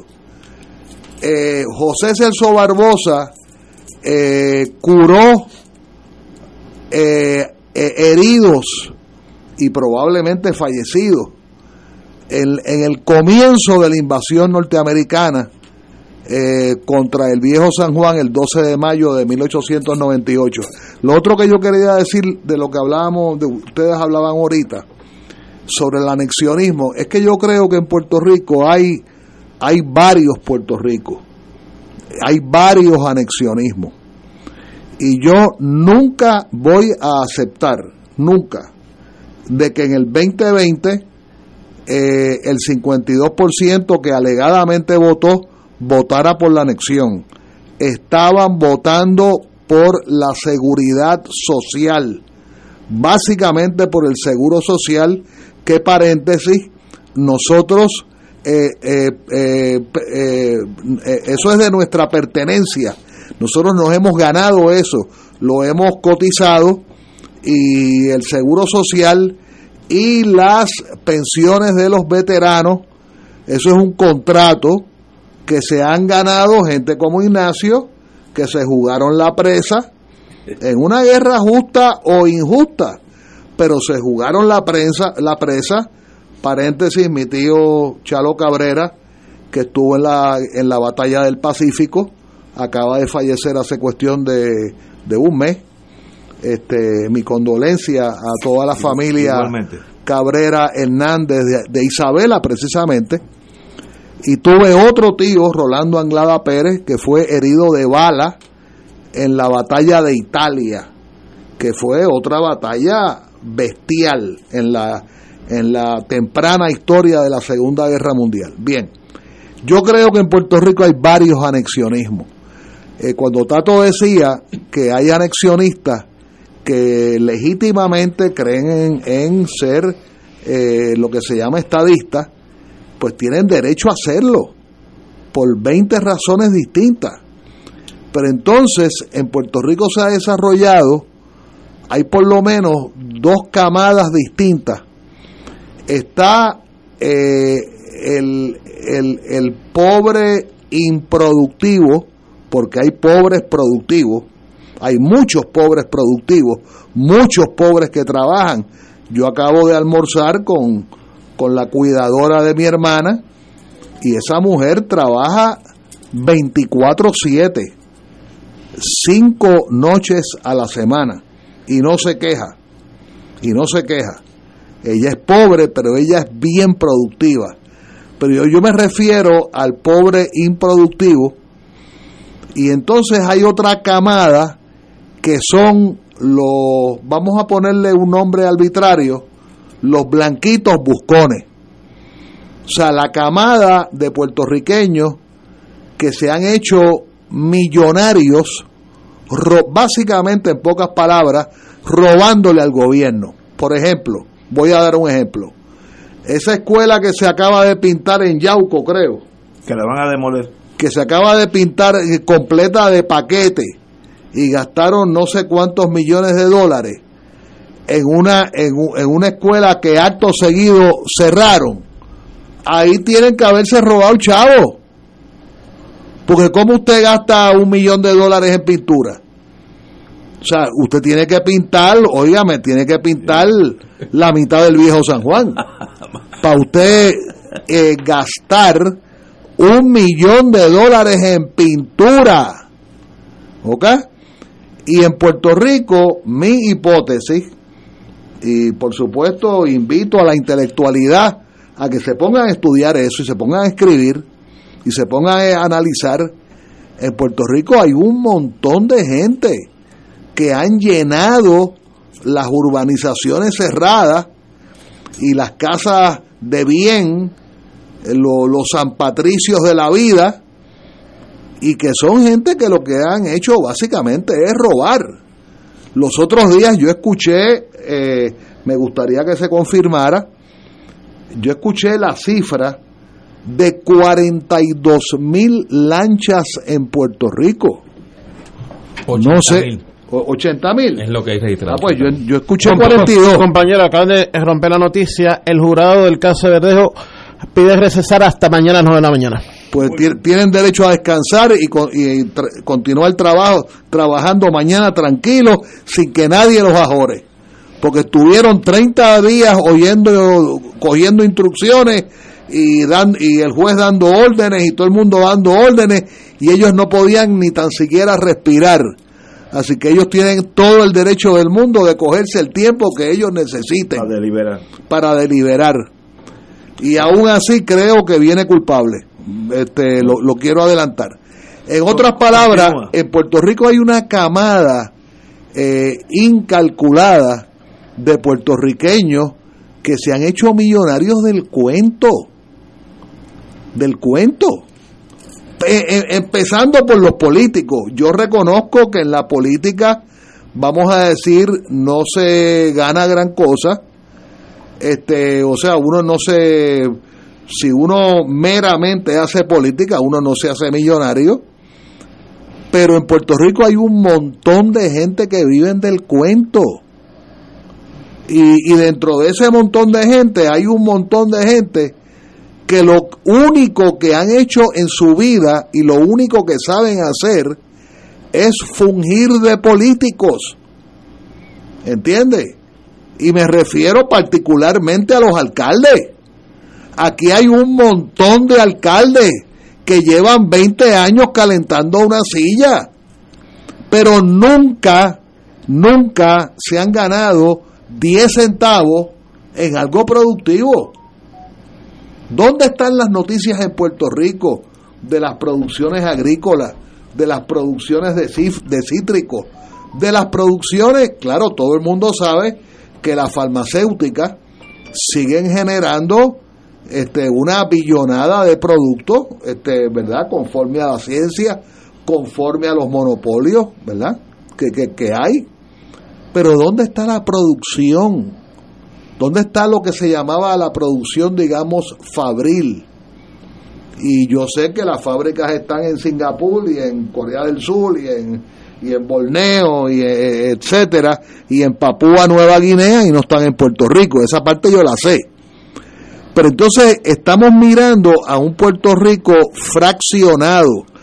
Probablemente, y ustedes yo creo que lo intimaban, lo, lo dijeron, eh, cuando tú decías que estaban acorralados, Tato, lo- los el anexionismo, yo creo que el error garrafal fue aquel pronunciamiento de Romero Barceló hace cuarenta y pico de años de que la estadidad Para era pobres. para los pobres, para los llamados pobres, eh, pero así muy genérico, muy genérico es un pronunciamiento. refiriéndose, y yo no creo que debemos usar la palabra pobre así livianamente, porque hay mucha gente pobre que trabaja y que produce y que son gente digna y que crían familia.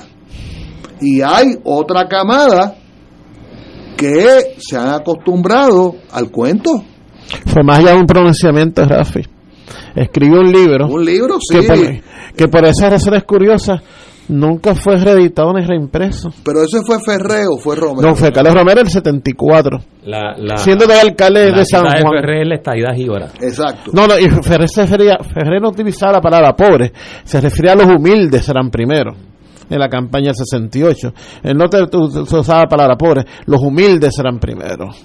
Así que también te jugaba con la palabra. Pero la deseas para los pobres, Carlos Romero, siendo alcalde de San Juan, que publicó un libro que de nuevo nunca lo volvieron a reimprimir, parece que no tuvo muy buena acogida en el Congreso, ¿verdad? Porque eso de decir que la deseas para los pobres es para sacarle más chavo O sea, al la- Tesoro la- Federal. la única posibilidad, por lo menos siglo XX, no hablemos del siglo XXI, la única posibilidad que tiene el anexionismo de triunfar, digamos, con su fórmula, ¿verdad?, ante el Congreso de los Estados Unidos, es probar que Puerto Rico es un caballo ganador, de que es un país productivo. Esa es la historia de Hawái. Digo, eso y cambiar la demografía. En el caso de Hawái es clarito. Y en el caso de Alaska, pues por supuesto el petróleo es obvio. ese era fácil. Esa era un quitado. Y paréntesis, en Alaska se manejó con mucho cuidado la idea de fraccionar Alaska, hacer eh, estado el sur de Alaska y el norte de Alaska mandárselo a, los a los esquimales allá que se que se murieran del frío este y en el caso de Hawái hasta que no triunfó el, el, el azúcar eh, la gran producción de azúcar y habiendo sustituido dramáticamente eh, la composición demográfica en Hawái ya no habían hawaianos, lo que habían era japoneses y filipinos. Eso, eso son lo que dicen los documentos. Y yo sigo diciendo y vuelvo y repito que el libro que, escri- que dirigió Luis Dávila Colón hace 50 años, desde las escuelas de derecho de los Estados Unidos, un colectivo de jóvenes puertorriqueños, todos ellos estudiantes de derecho, estadistas, eh, deberíamos traer un día hoy aquí a, Rubén Cerezo, a un primo de Benifran- de Benifranqui, que fue uno de los coautores, donde se estudió los 37 experimentos para advenir a la anexión. Y Rubén es anexionista. Y Luis Dávila, por supuesto, es anexionista. Pero tienen que, tienen que ser modelos ganadores. Y claro, sabemos que los 37 de los 37 modelos, como 35, era me- meramente colonizar, en el sentido literal de la palabra, un territorio, llenarlo de gente blanca, paréntesis, gente blanca que trabajaba, que trabajaban de sol a sol, y muchas veces siete días a la semana sembrando y cultivando, claro, había que matar un poco de indios, pues por supuesto, y había que esclavizar a otro pocotón de, de africanos, eso lo sabemos. Pero eran gente trabajadora, no, no estaban allí mirando el cielo y cogiendo, cogiendo dádivas y me vas a dar 30 millones o no me los vas a dar, pues haz una cosa, no me los dé. Eso, volviendo al tema de los 30 millones, eso lo que demuestra es una sociedad eunuca, una sociedad que no produce, que no, por supuesto que hay mucha gente que trabaja, eso es obvio, eso lo sabemos. Y por supuesto que hay muchas fábricas, todos esos productos nacionales brutos que yo nunca he entendido. Tengo que un día con calma que Tato me lo explique. Yo nunca he entendido esa sigla. pero claro, con todas esas empresas multinacionales, así cualquiera un país es productivo. Eso es obvio que somos productivos. Vamos a una pausa, amigos, y regresamos con Fuego Cruzado. Fuego Cruzado está contigo en todo Puerto Rico. La Parroquia Santa Bernardita te invita a su feria anual familiar los días 27, 28, 29 y 30 de julio en los predios de la parroquia. Artistas invitados, machinas y kioscos típicos. Todo en un sano ambiente familiar. Para información, 787-257-7643. 787-762-0375. Te esperamos, no te la puedes perder. Fanático del deporte, la mejor información y el mejor análisis lo escuchas los sábados a las 2 de la tarde por Impacto Deportivo con Javier Sabat y el más completo elenco en deportes por Radio Paz 810 AM y en las redes sociales Facebook Impacto Deportivo Radio PR Twitter e Instagram Impacto underscore Deport juntos, impactando el deporte nacional.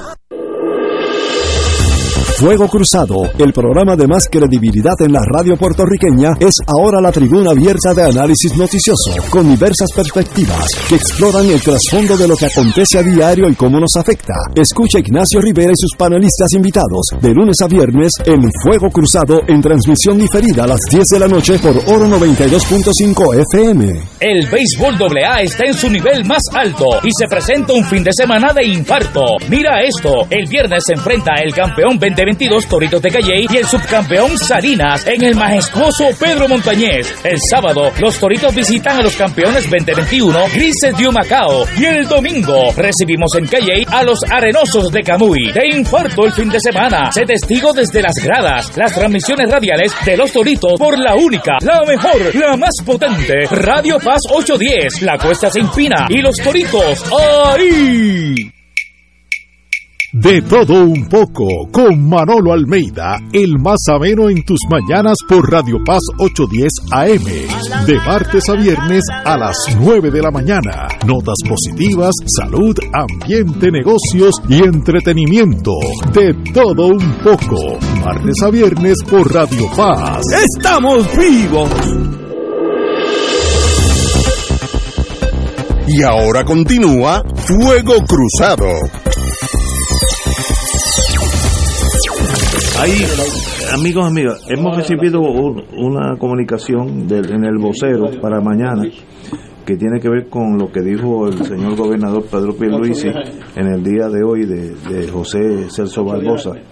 Y, y es sencillamente, cito, admitió que todavía se requiere educar más a los congresistas republicanos sobre lo que representaría Puerto Rico como un Estado de la nación americana para alcanzar esa igualdad plena por la que se fue luchando, por lo que se ha luchado. Cito al gobernador, admito y reconozco que en la fila republicana hay desconcierto, desconocimiento, perdón. Piensan que el puertorriqueño, pues todos los puertorriqueños se van a identificar con el Partido Demócrata en su momento y eso no es correcto. Tenemos que educarlos porque en Puerto Rico hay gente conservadora, liberal, moderada, dijo. Eh, cito de nuevo, aquí tenemos de todo, igual que la nación americana. En ese sentido, yo reconozco que esa es la objeción, aunque no la no lo verbalizan, que tienen muchos en la fila republicana en el Congreso. O sea que, o sea, Pero me sorprende que lo ha dicho sí. o sea que el gobernador reconoce que después de dos años y pico, lo de los calderos ha sido un rotundo fracaso. No, los últimos Sí, eso. años, desde que llegaron. No, pero, no, no, pero para limitar los últimos dos años.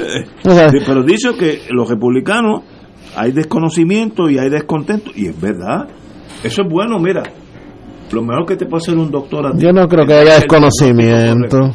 Yo no creo que haya No, digo, tú no sabes desconocimiento. dónde queda Puerto Rico. Yo conozco el hecho de que tú seas eh, eh, senador o representante de Estados Unidos, no estás inteligente, allá hay gente bruta también. Pero ahora en inglés todo. No, todo, el único No, que habla inglés, inglés. Pero lo, lo que me sorprende es que el gobernador no ha dicho que todo está bien, que estamos caminando, porque es lo clásico que uno espera, sino que dice que hay des- desconocimiento y que hay que educar a los republicanos. Eso es verdad. Lo mejor para un paciente es que el médico le diga la verdad, mira, tú tienes esto y esto. Ah, que es salvable o no, eso es otra cosa. Pero si no tienes diagnóstico, tú sigues pensando en... en- y me sorprende que ha sido, porque el, el Pierluisi, lo poco que yo lo conozco, no es de confrontación, no es confrontacional, pero ha dicho pues que eh, con los republicanos hay un problema. Y es verdad, pero qué bueno que lo diga así, no sé cómo más analizarlo. Para, em- para corregir los problemas, primero tú tienes que saber que tienes un problema, si no, no lo corriges. Pero fíjate, fí- fíjate que, que esa afirmación de Pierluisi, si bien uno la puede contextualizar en, en lo que ha sido estos dos años del fracaso de los cabilderos eh, y toda la actuación ridícula, como hemos dicho, de, de ese ejercicio fútil, eh, cuando uno mira en el, en el largo plazo, oye, el PNP Ignacio ha estado gobernando o en la administración del gobierno de Puerto Rico por varios cuatrienios. O sea, desde el 1968 para acá, el PNP ha estado alternando en la administración del gobierno de Puerto Rico, en ocasiones con el control de la legislatura, de la Cámara y el Senado, con el comisionado residente también del PNP. Y después de tanto tiempo, esas declaraciones de Pierluisi lo que quieren decir es que esa gestión del PNP con relación a la anexión un fracaso. ha sido un fracaso y está más atrás de lo que fue el momento en que iniciaron. Y eso corrobora eh, algo que comentábamos aquí en, el, en el receso. Eh, el problema del mensaje del discurso del PNP es que el discurso en Puerto Rico es exactamente contradictorio con lo que quieren escuchar en Estados Unidos. O sea, hablar que la estabilidad para los pobres, ese no es el discurso No, allá no. que se escuche simpáticamente No, en, y- y en el gobierno de Estados Unidos. y con razón. Hablar de que es buena la estabilidad porque van a venir muchos fondos federales, ese no es el tema que quiere escuchar, como tú dices a veces, Ignacio, el congresista de Idaho o el de Nebraska Que no sabe dónde queda Puerto Rico. que no sabe dónde queda, queda Puerto Rico porque ¿cuál es el mensaje? ¿Qué es lo que está en el fondo planteado? Bueno, nosotros lo que queremos ser arrimados. Es- esa, esa versión, pero una versión todavía peor, ¿no? De lo que es el ser arrimado. Es la dependencia. Eh, y eso no puede ser eh, visto de forma agradable, no puede ser bien visto por nadie. No puede ser bien visto por el, por, por el Congreso de Estados Unidos, por el gobierno de Estados Unidos, ni puede ser bien visto por nadie en el mundo, porque esa no es la condición digna en la que debe estar un pueblo, un país. Eso por un lado. Por otro lado, algo que planteaba Rafi, nosotros somos distintos. O sea, nosotros no somos, los puertorriqueños y puertorriqueñas, no somos un grupo de norteamericanos que vive en Puerto Rico, como eran los que vivían en Texas, como eran los que vivían en Florida, como eran los que vivían en los demás territorios que después se convirtieron en estados. Anglosajones, Anglosajones. no somos, somos hispanos. En el caso de Hawái, como planteaba Rafi, tuvo que haber un cambio Dis- demográfico. Y en Alaska. Y en Alaska, una sustitución de población para que fueran norteamericanos, anglosajones, los que estuvieran pidiendo la, la anexión. Entonces, ese no es el caso nuestro. El caso nuestro es que seguimos siendo una nación con una identidad propia, culturalmente latinoamericana, con nuestras propias eh, creencias y nuestro desarrollo histórico, cultural y político que nos hace distintos.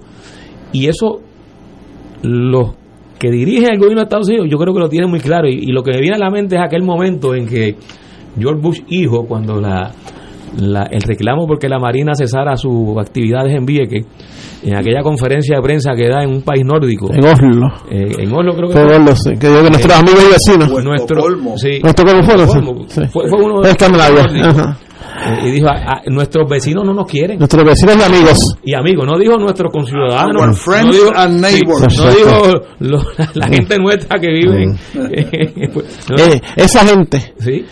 Y, y además, eh, uno lo nota en, en la forma en que se expresan los líderes eh, norteamericanos. Y en la que nos expresamos nosotros. Y nosotros. Nosotros. distintos. Este, y entonces hay una noción en un sector del anexionismo que, que pretenden, eh, uno lo percibe así, que pretenden de coger de soquete eh, a los norteamericanos eh, y venderle lo que no es. Nosotros no somos norteamericanos, nosotros somos puertorriqueños y puertorriqueñas con ese trasfondo histórico. Entonces, lo peor que hace el discurso estadista es tratar de distorsionar la realidad porque no le conviene aquí y mucho menos le conviene allá. ¿Y a, y, y a dónde nos lleva esto? Bueno, eh, tú me decías muy bien, Ignacio, hace un momento. Eh, bueno, pues el discurso del PNP con relación a la anexión es simplemente un discurso para mantenerse con posibilidades de gobernar, de, de tener la administración de un presupuesto consolidado que ha fluctuado entre 25 mil millones, 29 mil millones en los pasados años. Eh, y que parece que por ahí va a estar en los Y próximos porque no años. saben hacer más nada. Y no, y porque, Y- y- y y coge no- su, no- y propinita, y porque además, exacto, tú lo mencionabas, o sea, que, que algo que Catalá ha mencionado mucho, la cacería de renta a, a ese presupuesto, que es lo que genera el poder son buenos- económico y son- político son de quienes pesos. sostienen tanto el PNP como el Partido Popular, porque Los- es una los- cacería los de pesitos, los pelitos son buenos. Los contratistas, los, los, eh, los que tiran asfalto, los que tiran brea, sí. los que recogen la basura, o sea, Pero hay otro partido, que es el Partido Popular, que está en la misma. Tampoco creas que están aquí para hacer una obra. Si él- Eh, bueno. es para, para gobernar, punto. ¿Con qué fin? Yo le digo a los amigos populares que están en mi mesa todos los días. Y los Gente bien mucho. buena, gente bien Excelente gente. Digo, ganaron. No me hable de ganar, no, ya, ya ganaron. No, ganaron 100% del voto de Puerto Rico. Nadie votó en contra del Partido Popular. Ganaron toda la legislatura, eh, Senado, eh, ganaron. Y tienen unanimidad en el Tribunal Supremo. ¿Qué pasa ahora? Y ahí hay como un silencio.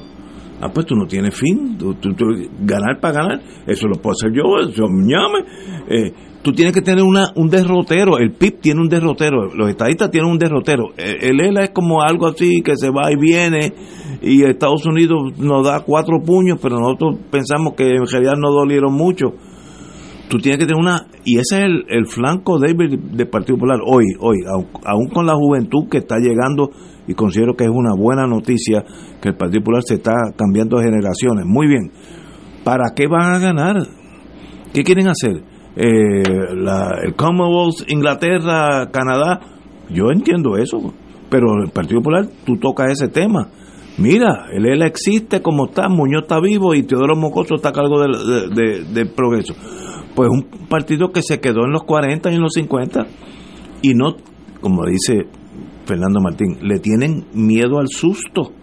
No se atreven a tomar una decisión, que ese es el flanco más débil.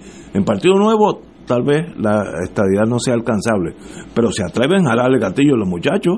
Tanto así que hay unos cuantos de ellos presos que en este momento Pero, pueden pero es otro, pero otro tipo de gatillo. o sea. dar gatillo de- Eh. el- del lado que Yo todavía no he visto a un hacer lo, lo que hizo Lolita, tú sabes. no han hecho eso a pesar de que dijeron que iban a hacerla en el Congreso. Estos, Bendito, estos no, delegados no, hicieron. Son benditos, son no, embustes, no, son hombre, embustes no. todo. Pero ahí estamos, señores. Oye, en- en otra noticia, otro que acaba de entrar ahí por los medios, el juez Pedro Delgado le advirtió hoy al jurado, cuando se fue a retirar, que si para mañana viernes no hay veredicto, él va a abrir la sala el sábado. Bueno, Ustedes- pues, ustedes que pues, son bien abogados hecho, bien hecho.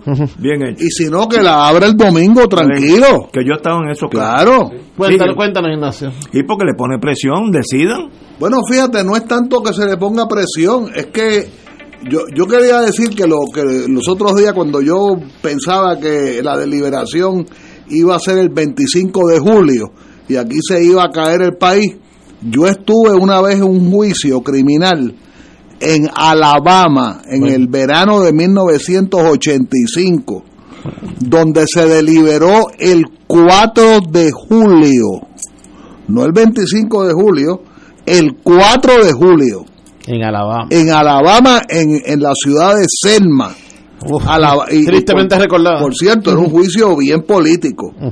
Era, era el sur supremacista queriendo encarcelar a tres, a tres lugartenientes, digamos, de Martin Luther King. Ya Martin Luther King estaba fallecido, Asesinado.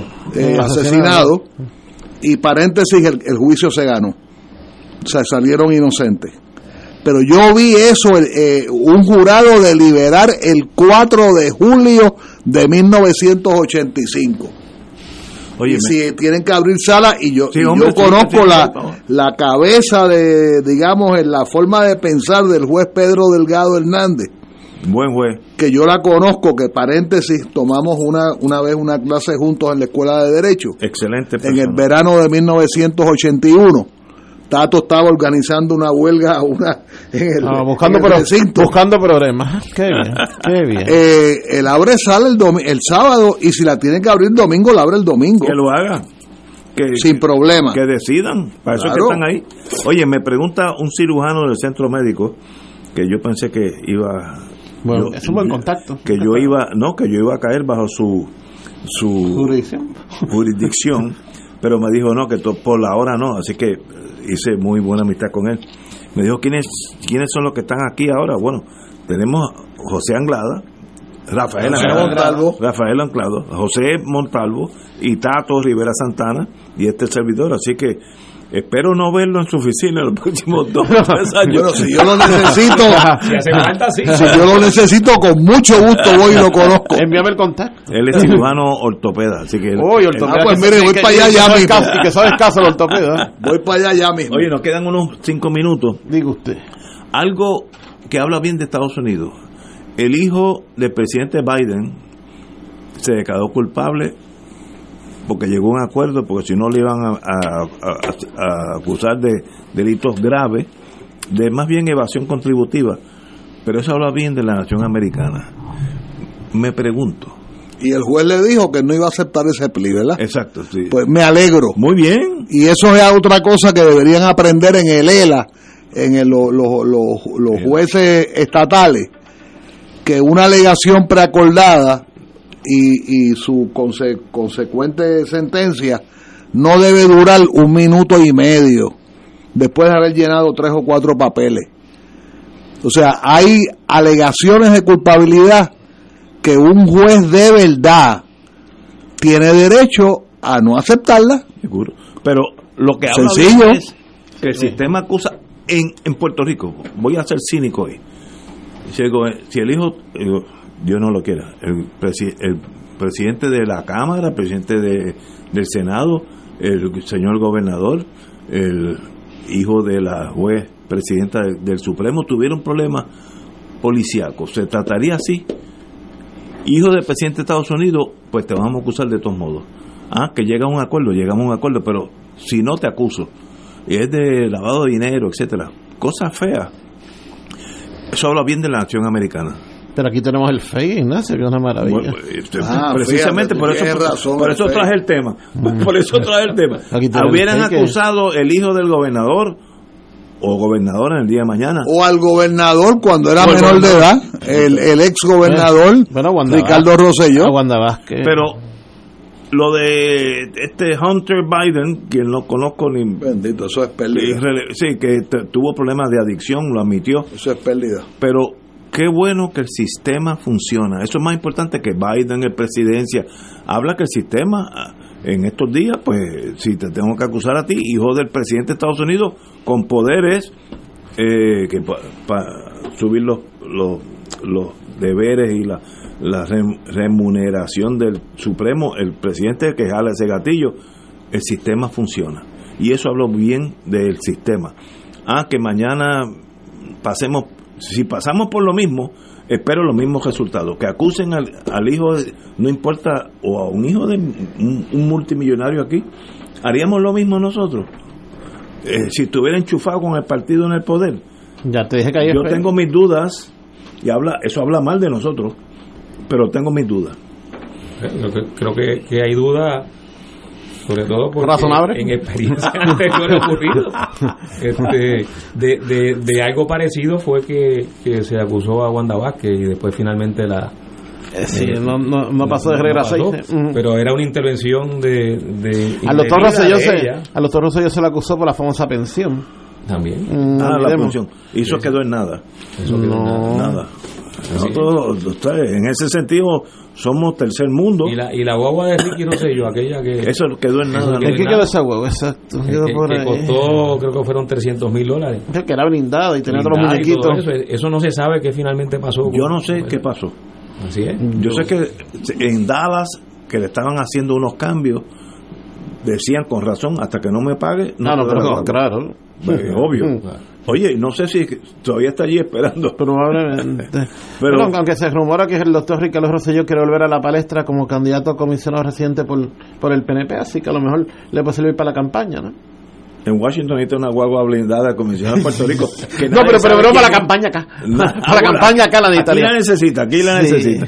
Pero, Pero, pero es yo que no- también se comenta ese trío de candidatos de tu partido, Ignacio, que quiere para Washington, que es el representante Quiquito Meléndez, el secretario de Salud, doctor Mellado, y Ricardo Rosselló. ¿Por quién tú votas en esa primaria? este no votaría por Rosselló. Yo creo que eso, Rosselló cuesta votos. Los otros, pues mira, en el momento no lo había considerado cualquiera de los dos. Pero por Rosselló no puedo votar yo porque pues, no puedo. Eh, fue un bochorno para este país y, si- y sigue siendo un lastre del co- niños sin mucho intelecto, llenos de complejos y con unos problemas emocionales de mandar y cosas. Mire, mejor es que, se- que se quede como está. El cabildero de esa cosa que no sirve para nada, este, pues que se pa- pasa allí el ¿Qué, otro qué, qué pensaría un congresista de Estados Unidos cuando Ricky Rosselló le pide una, una reunión?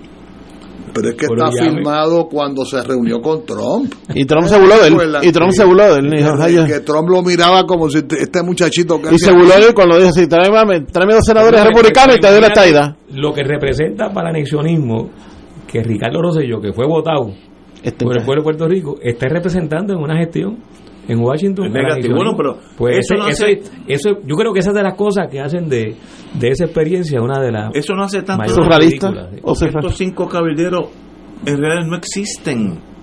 No, no causan fricción con Washington porque no están haciendo nada. Esto es un tumbe legal. Este, y Pero que lo pagamos todos los lo contribuyentes. pagamos todos nosotros y, y no va a pasar nada. Ahora, de a eso a ser el comisionado residente, yo le voto en contra. No tengo problema con Quiquito. ¿Cuál es el otro que tú mencionaste? El doctor Mellado. el Tampoco, tampoco tengo problema. hoy. Lo mejor para los dos. Ahora, ese no puede ser, ese cuesta voto. Es negativo. Y lo importante en la guerra, igual que en la política, es ganar. Yo gano, y entonces una vez que gano, escribo libros diciendo lo bueno que yo fui. Ahora, si pierdo, no los libros no se van a escribir. Eh, Ganen primero y luego hablamos de lo segundo. Con ese pensamiento noble del sistema Es democrático. vietnamita. Nos vemos mañana viernes.